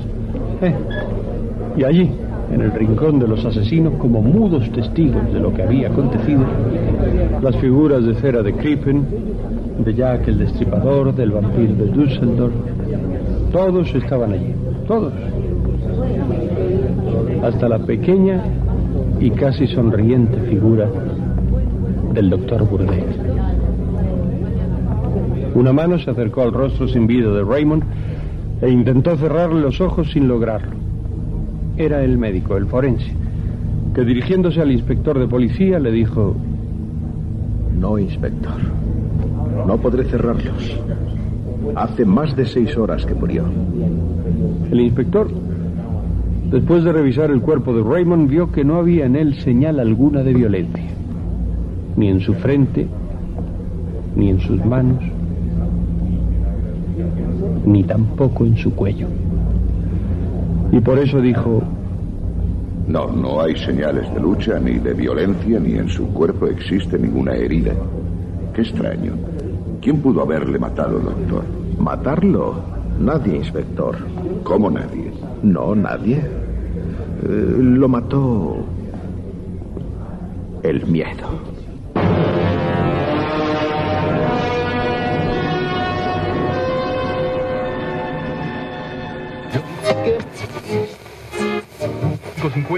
Y seguimos compartiendo todos los éxitos aquí en tu programa preferido. ¿Saben lo que les digo, señoras? Que el futuro no sé cómo será. Pero estoy seguro de que para vivirlo de verdad, será bueno tener en casa... Una radio. Imaginen la cantidad de voces, de historias, de emociones, de acontecimientos, de locutores famosos que están por llegar. Muy buenas noches y saludos cordiales. Esto es Béisbol en Antena 3. Les hablo desde el estadio de los Yankees de Nueva York. Estamos a menos de dos horas para que comience el choque con los indios de Cleveland. Esta puede ser, debe de ser, tiene que ser una noche memorable para Di Maggio, este bateador galáctico que tiene al alcance de su mano la proeza, la hazaña, el todo, por el todo, de batir el récord ni más ni menos que de Killer.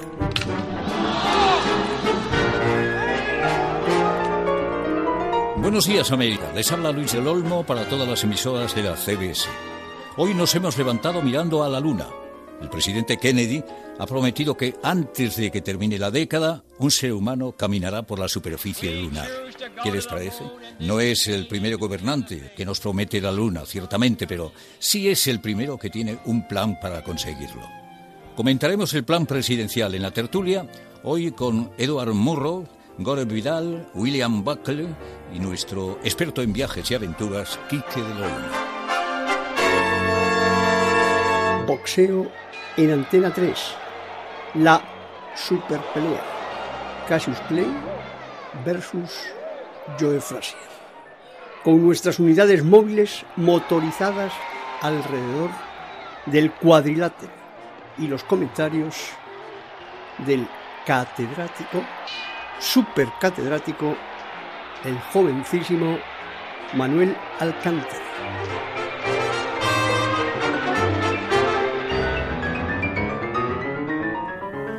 Señor Nixon, buenos días. Buenos días, Iñaki. ¿Organizó usted el Watergate? Jamás se me hubiera ocurrido. ¿Autorizó usted el juego sucio contra el Partido Demócrata? Nunca autoricé y nunca encubrí. ¿Toleró usted el espionaje a sus adversarios políticos? Repito que en ningún caso. ¿Qué se escuchaba en los 18 minutos y medio borrados en las cintas del despacho oval?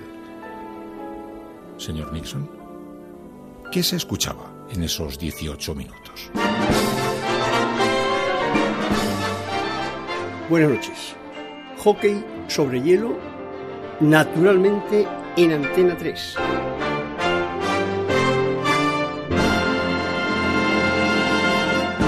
A ver, a ver, a ver.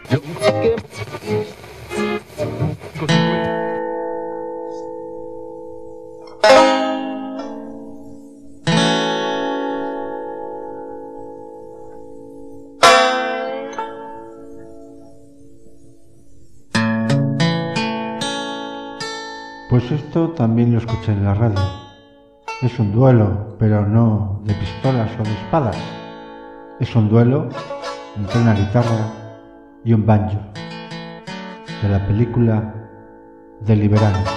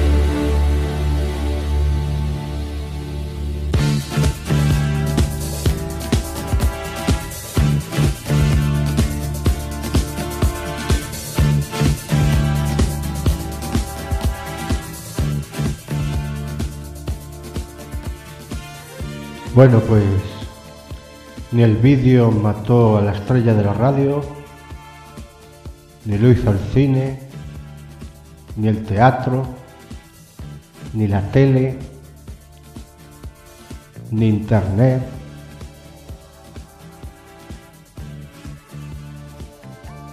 Todos se complementan, incluso los nuevos podcasts o también llamados Radio La Carta, en esa guerra de los mundos de la difusión, todos se complementan y hay espacio para todos.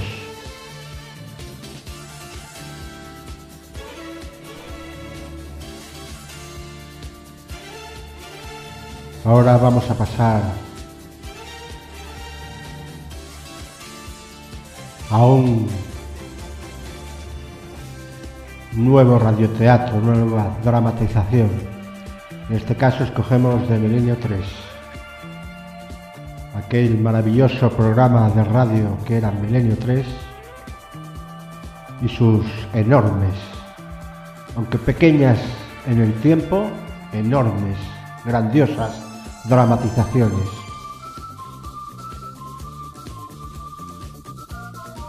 Pero primero disfrutemos de esta música, La Guerra de los Mundos.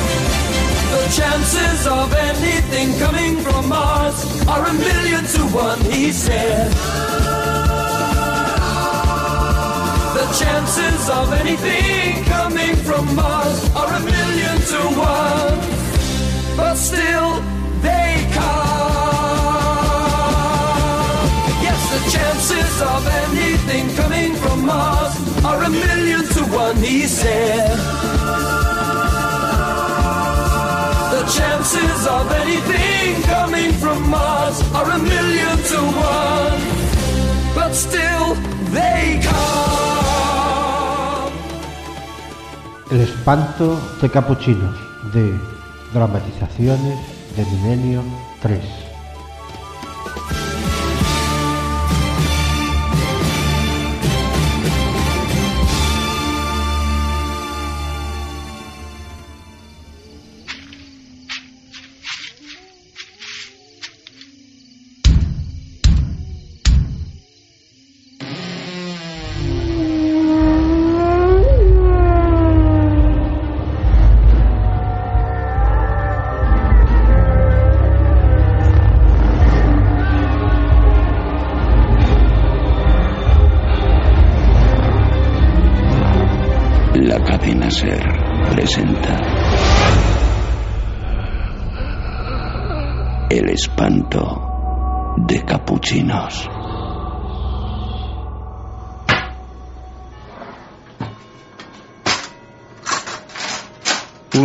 De justicia caía sobre los muros encalados del malagueño barrio de Capuchinos.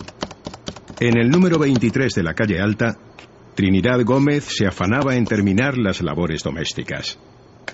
Desde la ventana de la cocina, la humilde ama de casa tenía una vista privilegiada del constante ir y venir de sus vecinos en aquel sofocante día de verano. Trini, eso huele que alimenta. Hola María. Llevo toda la mañana picando la carne. Entre eso y la colada ya se me ha ido medio día. Hace nada que han sonado a las doce y media en el reloj de la plaza. ¿Qué me dices? Pues yo no lo he oído. Y todavía tengo que acabar de hacer las camas y tender la ropa. Ya nos veremos. Oye, espera. ¿Te puedo dejar un momentito a la niña? Tengo que acercarme hasta la mercería y Antonio no está en casa. Claro, mujer. Yo estoy esperando también a mis chicos. Así me hace compañía hasta la hora de comer. ¿Vas a tardar mucho? No creo. Venga, Ana, sube. Te quedas con Trini un rato. Trinidad sentía un gran cariño por aquella pequeña. Le gustaba ver en sus inquietos ojos la curiosidad por todo lo que le rodeaba. Hola, Trini. ¿Qué haces? Hola, corazón. Qué guapa estás hoy. Ven conmigo. Vamos a tender esto al patio de atrás que con este día se va a secar todo en un santiamén. Mira, tú coge esa caja de pinzas. ¿Esta? Esa. Y cuando te las pida me las vas dando una a una, ¿vale? Verás qué rápido terminamos así.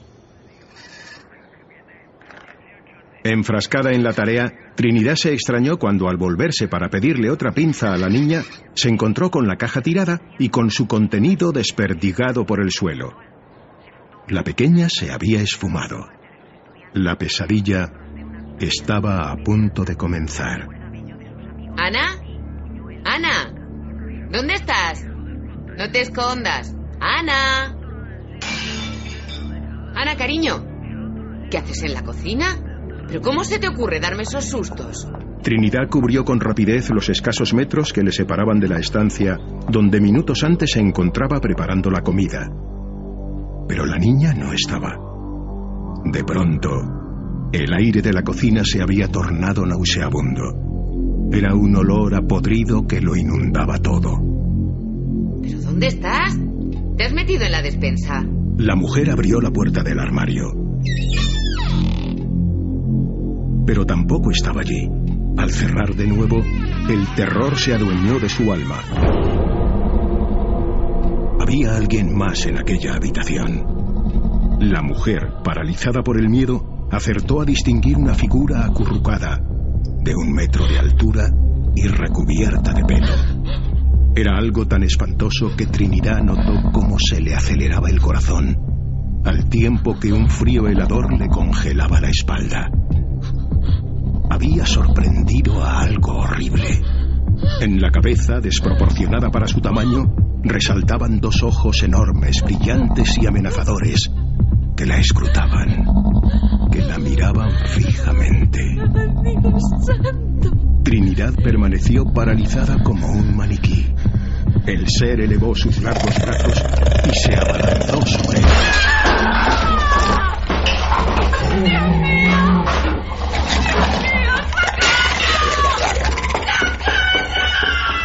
Mujer, en un acto reflejo para escapar del monstruo, corrió por el pasillo. Durante aquellos interminables segundos, una sola idea poblaba su ánimo. ¿Y si la niña no había tenido la oportunidad de huir? ¡José! ¡José! ¡Abre, José, por el amor de Dios, abre! ¿Pero qué pasa, mujer? ¿Qué tienes? Está en casa. En mi casa. Está allí abajo. Es, es un demonio. ¿Pero quién? ¿Qué has visto? Habla despacio. Estaba allí. Te lo juro, no sé qué era. Parecía un. un espanto.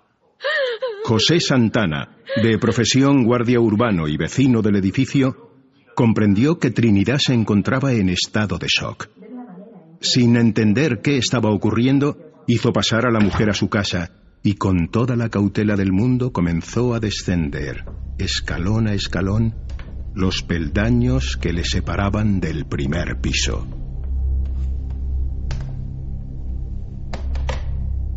A pesar de ser hombre fornido, José sintió la conocida punzada del miedo, pero un miedo diferente a los muchos que había sentido en su vida. El descenso de aquella escalera se le hizo eterno. Aferrado a una barra de hierro, el señor Santana penetró en la oscuridad del rellano. Una negrura completa que tanteó con su recia defensa. Un monstruo. Está ahí. Miradlo. Está ahí mismo. Es un monstruo. El corazón de José sintió alivio al intuir que el inesperado intruso se encontraba ya en el exterior del edificio. Descendió por la escalera a toda velocidad y sudando a causa del asfixiante calor, llegó al portal para comprobar que el grupo de gente que se arremolinaba en la puerta acababa de tener un encuentro con lo mismo que Trinidad le había intentado describir momentos antes. ¿Qué demonios pasa? ¿Qué habéis visto? Que alguien me explique lo que está pasando. Un monstruo, José, lo juro. No es un animal. Eso ha tenido que salir del mismísimo infierno. Nunca había visto nada igual. Estaba allí. Pero os habéis vuelto locos. Era un espanto. Allí, allí. No nos volvamos locos. A lo mejor es un mono fugado del circo. O un reclamo para la película de los cines del Paseo de la Alameda. Que no. Que eso tampoco es un hombre. Es algo muy raro. Se ha metido detrás del muro. Mira, ahí está otra vez. Está trepando al tejado. Miradlo. Pero, ¿de dónde? ¿De dónde ha salido eso? La criatura, cubierta con una gruesa capa de pelo marrón, se movía con una rapidez inhumana. La muchedumbre observaba boquiabierta desde el ventanal del patio interior cómo aquel ser se deslizaba por los tejados del barrio. El condenado es rápido. Apenas puedo seguirlo con la mirada. El desangelado patio interior de aquella comunidad estaba siendo testigo de algo insólito. Al llegar a una gran pared, el ser empezó a trepar casi en vertical, desafiando a toda lógica. ¡Mira! ¡Mira lo que hace ahora! No pierdas de vista, Domingo. No mueve las piernas. No corre. Mirad. Está flotando. Eh, Va por José. Pero, pero, ¿qué estás haciendo, José? ¡No seas loco! José, quizá recordando su añejo valor y tantas correrías tras los delincuentes, consiguió encaramarse a un muro y llegar hasta un tejado cercano. Quería convencerse de que el calor no les estaba jugando una mala pasada. Pero no, no era un espejismo. Junto a un muro lleno de desconchones, recorrido por una tubería, el ser se giró como aguardando al ex policía. Ante él, desafiando a la razón, se erguía una figura imposible, de aspecto atroz. José sintió una punzada en la nuca cuando el monstruo dirigió su mirada al cielo, abriendo su boca con una mueca sobrecogedora.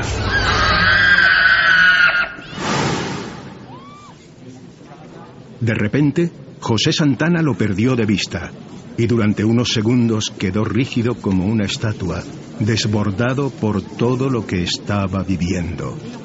La criatura se había esfumado ante sus ojos como si hubiese atravesado el muro limpiamente. ¿Dónde? ¿Dónde ha ido? ¿Lo veis? ¿Lo veis desde ahí abajo? ¡Se ha esfumado! ¡Ha desaparecido delante de ti! ¡Baja de una vez, por Dios! ¡Puede estar en cualquier sitio! ¡Puede atacarte por la espalda! José obedeció. Con las piernas temblorosas y el rostro demacrado, fue desandando sus pasos muy despacio, sin dejar de mirar a aquella recia pared. Los vecinos, aterrados, seguían la escena sin apartar sus ojos del lugar donde segundos antes el espanto de capuchinos se había evaporado. ¿Qué es eso? Está ahí otra vez, detrás del muro. ¡Cuidado! Niño, corre al cuartelillo y avisa. ¡Cuidado, José!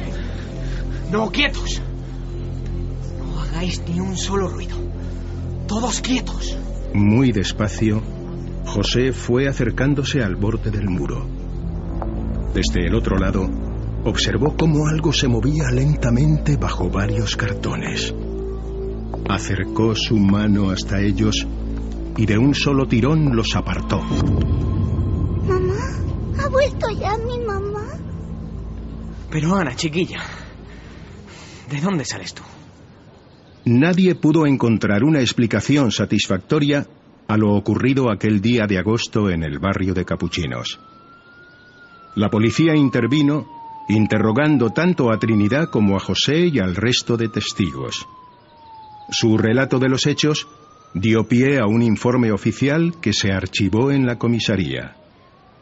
La prensa de la época se apresuró a llenar las portadas de los periódicos con titulares increíbles. ¡Pueblo, pueblo! ¡Ha salido pueblo! ¡La mujer que vio un monstruo! ¡Se busca un hombre mono! ¡Léalo por solo dos duros! Durante aquellos días el vecindario se convirtió en punto de reunión de multitud de curiosos que pretendían ser testigos de la espantosa visión. Pero nadie fue capaz de volver a encontrárselo cara a cara. ¡El barrio de capuchinos a la caza del espanto! ¡Sigue la búsqueda! ¡Diez pesetas el ejemplar!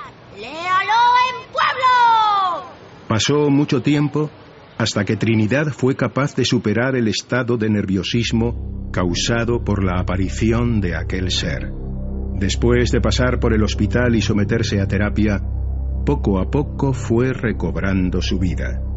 Sin embargo, el recuerdo de aquellos dos poderosos ojos y del sonido que salió de las entrañas de la criatura ya nunca la abandonaría.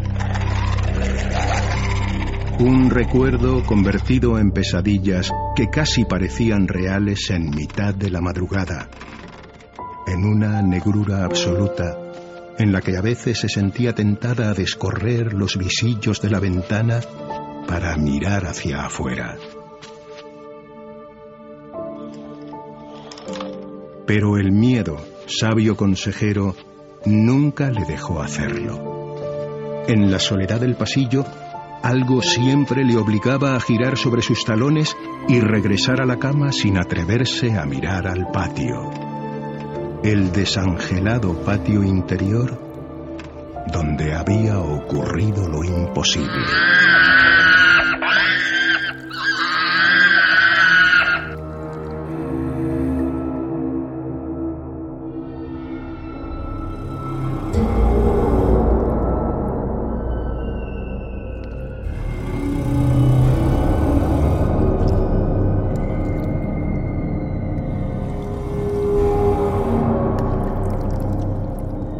Gusta la radio, la radio de misterio. Siempre recuperamos podcasts antiguos para que podáis escucharlos.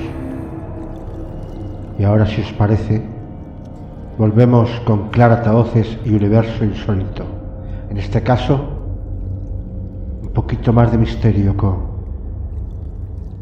el Portal Gaze de Anfield.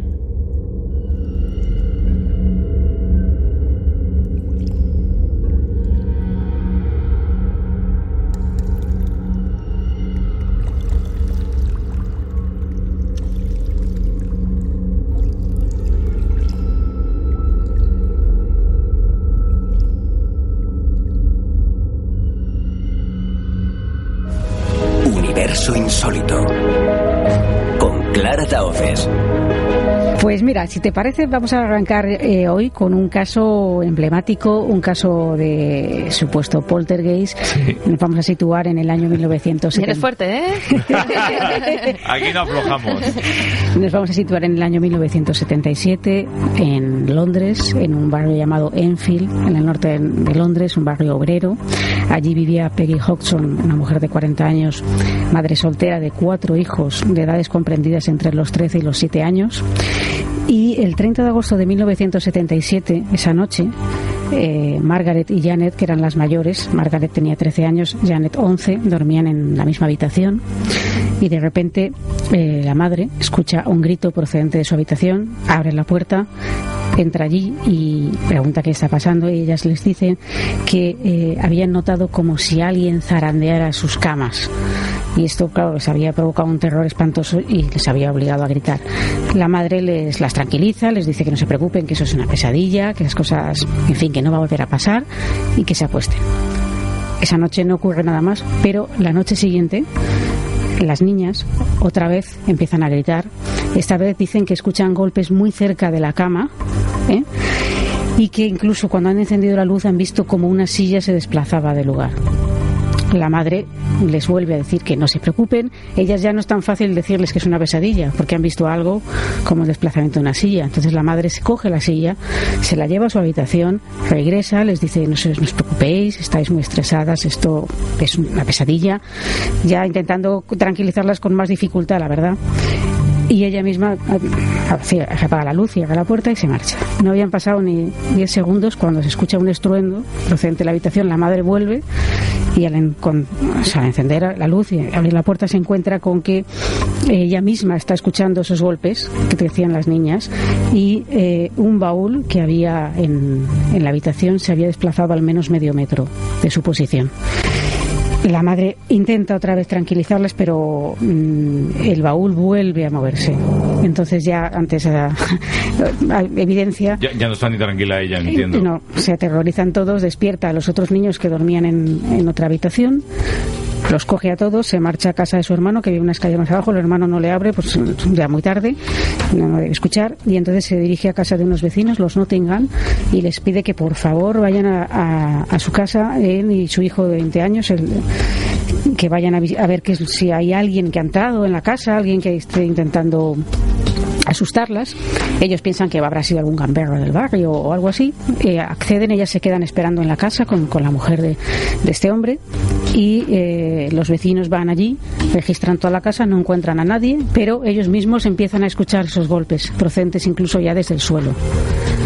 Eh, ante esta situación eh, ya no saben qué hacer y deciden llamar a la policía. La policía se persona, una, patrulla de la policía eh, se acerca allí, ellos mismos mm, esperan en la casa de los vecinos, la policía en principio no advierte nada, pero cuando ya llevan un rato sí que escuchan los golpes y al mismo tiempo una de las agentes de la policía ve como una silla se desplaza.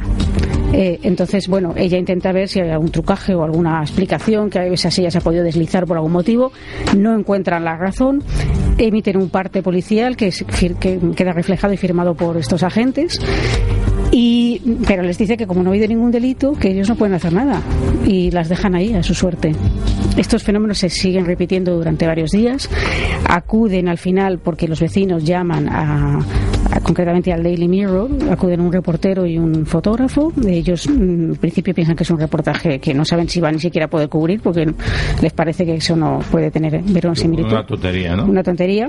Ellos, los vecinos, est- están en- con, con la familia en su casa y ellos, ellos recorren la casa, no ven nada, están a punto de marcharse, pero cuando ya vuelven la familia para despedirse, aquello empieza a, a moverse objetos, la- los juguetes de los niños empiezan a, a volar por todas partes, una pieza de Lego impacta en la cabeza de- de- de- del fotógrafo y ahí salen bueno, convencidos de que ahí pasan cosas muy extrañas.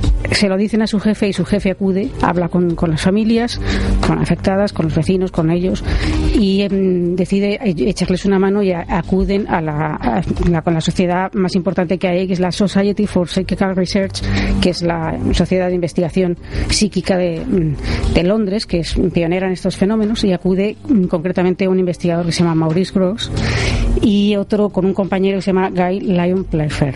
Y entre ellos realizan una investigación y empiezan a ocurrir, bueno, al principio no ocurren muchas cosas, pero a partir del 5 de septiembre eh, aquellos fenómenos empiezan a, a- a dispararse. Por ejemplo, llegan a ver una silla suspendida en el aire, eh, había descensos bruscos de temperatura, las puertas y las ventanas se abrían solas, los timbres sonaban sin que nadie llamara a la puerta, las piezas de plástico, como digo, de los juguetes salían volando y las niñas aparecían tiradas en el suelo como si ellas decían que unas manos gélidas las cogían y las arrastraban de la cama hacia el suelo, pero empiezan a darse cuenta que el, epicentro de los fenómenos parece ser Janet, la niña de 11 años que eh, parece las cosas ocurren más con- en, en su presencia y que además presenta síntomas como de trance, catalepsia y lo que es más inquietante, comienza a hablar durante horas con una voz que vamos a escuchar.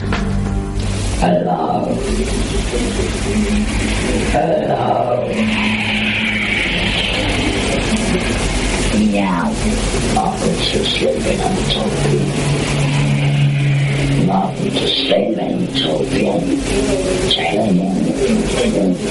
of you. Eso es voz de niña. No, eso es una voz Es de hombre. una voz de hombre. eh, ella dice, cuando le preguntan quién es esa voz, que, que- quién está hablando, dice que se llama Bill Wilkins y que ha muerto en esa casa. Eh, en- es- se estudiaron estas voces, eh, expertos en laringología concluyeron que se pueden falsear las voces, pero lo- Claro. lo, que es difícil es falsear esa voz, esas voces durante más, o sea, horas y horas, porque la garganta de Janet eh, habría quedado mm, dañada para siempre, sus cuerdas vocales.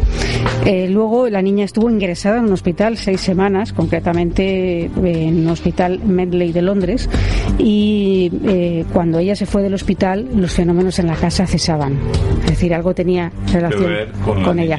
Curiosamente, este caso ya terminamos porque creo que no tenemos ya mucho tiempo más. Eh, el desenlace de este caso es que mm, todo eh, finaliza a, en septiembre del 78. Parece que la actividad ya termina. Hay un pequeño repunte en el 80. Uno de los investigadores mm, muere y el otro investigador publica un libro. Después de publicar el libro, eh, mm, se divulga, claro, caso de manera mucho más masiva y entonces recibe la carta de un chico que se llamaba Terry y que dice que eh, es hijo de un tal William Wilkins que efectivamente vivió en esa casa y que murió allí. Aguanta. ¿Y murió de manera natural? o de Murió, manera- como decía la niña. La niña decía que había tenido una hemorragia, que se había quedado ciego y que había quedado muerto en- sobre una silla al pie de la escalera. ¿Y qué pasó con la niña? La niña eh, hoy en día, pues mm, Sigue viva. sigue- sí, sí, sigue viva. Cambió de apellido y ella realiza una vida ah, más o menos normal, pero dice sigue manteniéndose en que todo esto fue cierto y que ella no mm, realmente no ha podido olvidar todo esto. De hecho, Joder, que ¿cómo te olvidas de esto? Este caso es tan sonado que eh, se está haciendo una película en la, de Conjuring 2, la segunda parte, tiene que ver con este caso. Directamente. Claro, fíjate, a mí más que sorprenderme lo de la voz, que hasta en un momento dado dices, bueno, un juego de niños, ¿no? Es el tema del nombre. O sea, como una niña de pronto va a conocer el nombre de una persona que ha vivido allí Sí, que está muerta aparece allí. el, el hijo y dice, sí, sí, es que esto fue así. ¿no? Claro, sí, además el, el hijo aparece posteriormente, es decir, en el año 80. O sea, que- ¿Se calmaron los fenómenos estos cuando desapareció la niña de ahí o qué? La- cuando la niña estuvo ingresada en el hospital, porque es que además eh, no solamente estas voces, es que hay imágenes que no sé si serán ciertas o no, yo ahí mm, puedo tener mis dudas, pero se colocó una cámara de, eh, que me grababa continuamente en la habitación y hay una imagen en la que se ve a la niña como si estuviera levitando y en otra ocasión se le inyectó Valium porque estaban muy preocupados tanto por su rendimiento escolar como por su no estaba psicológico. claro. estaba muy nerviosa y entonces se le inyectó un Valium, una, una dosis altísima que dejaría tumbado a cualquiera. Y la dejaron durmiendo, pero escucharon otra vez un ruido cuando volvieron, se encontraron a la niña sobre una cómoda alta, tumbada, en una posición im- imposible que nadie sabía cómo había llegado allí. Tenía una fuerza enorme, la tenían que sujetar entre, entre varias personas. Y bueno, esta niña yo, sinceramente, en la actualidad yo creo que esta chica no, no ha podido llegar a una vida muy normal. No, claro. Pero la clave es por qué con la niña, ¿no? O sea, esa es la duda que te queda. Pues, porque ah, había más gente en la casa. Sí. O sea, Pues- ¿por qué decidió Pues quizá era la más sensible, o, la, sensible. o la que tenía, no sé, una mayor percepción. Anda, ahí lo dejamos. Yo este Primera de la temporada. Clara, ya está. Gracias, Clara.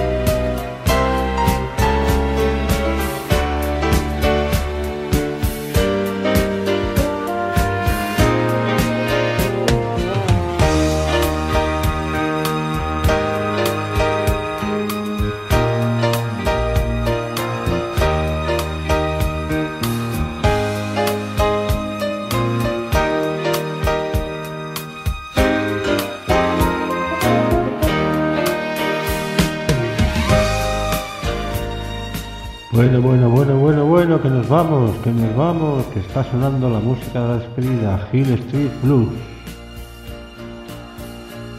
Esperamos que os haya gustado una nueva locura de la cueva de los duendes y volveremos seguramente muy pronto, aunque eso nunca se sabe.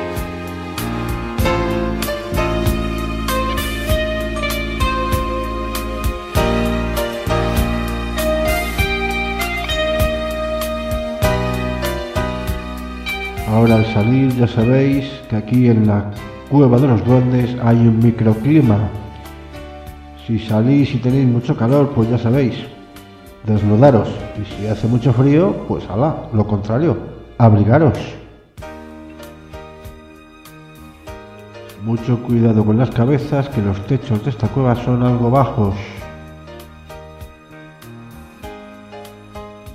Y como digo siempre, tengan mucho cuidado ahí fuera.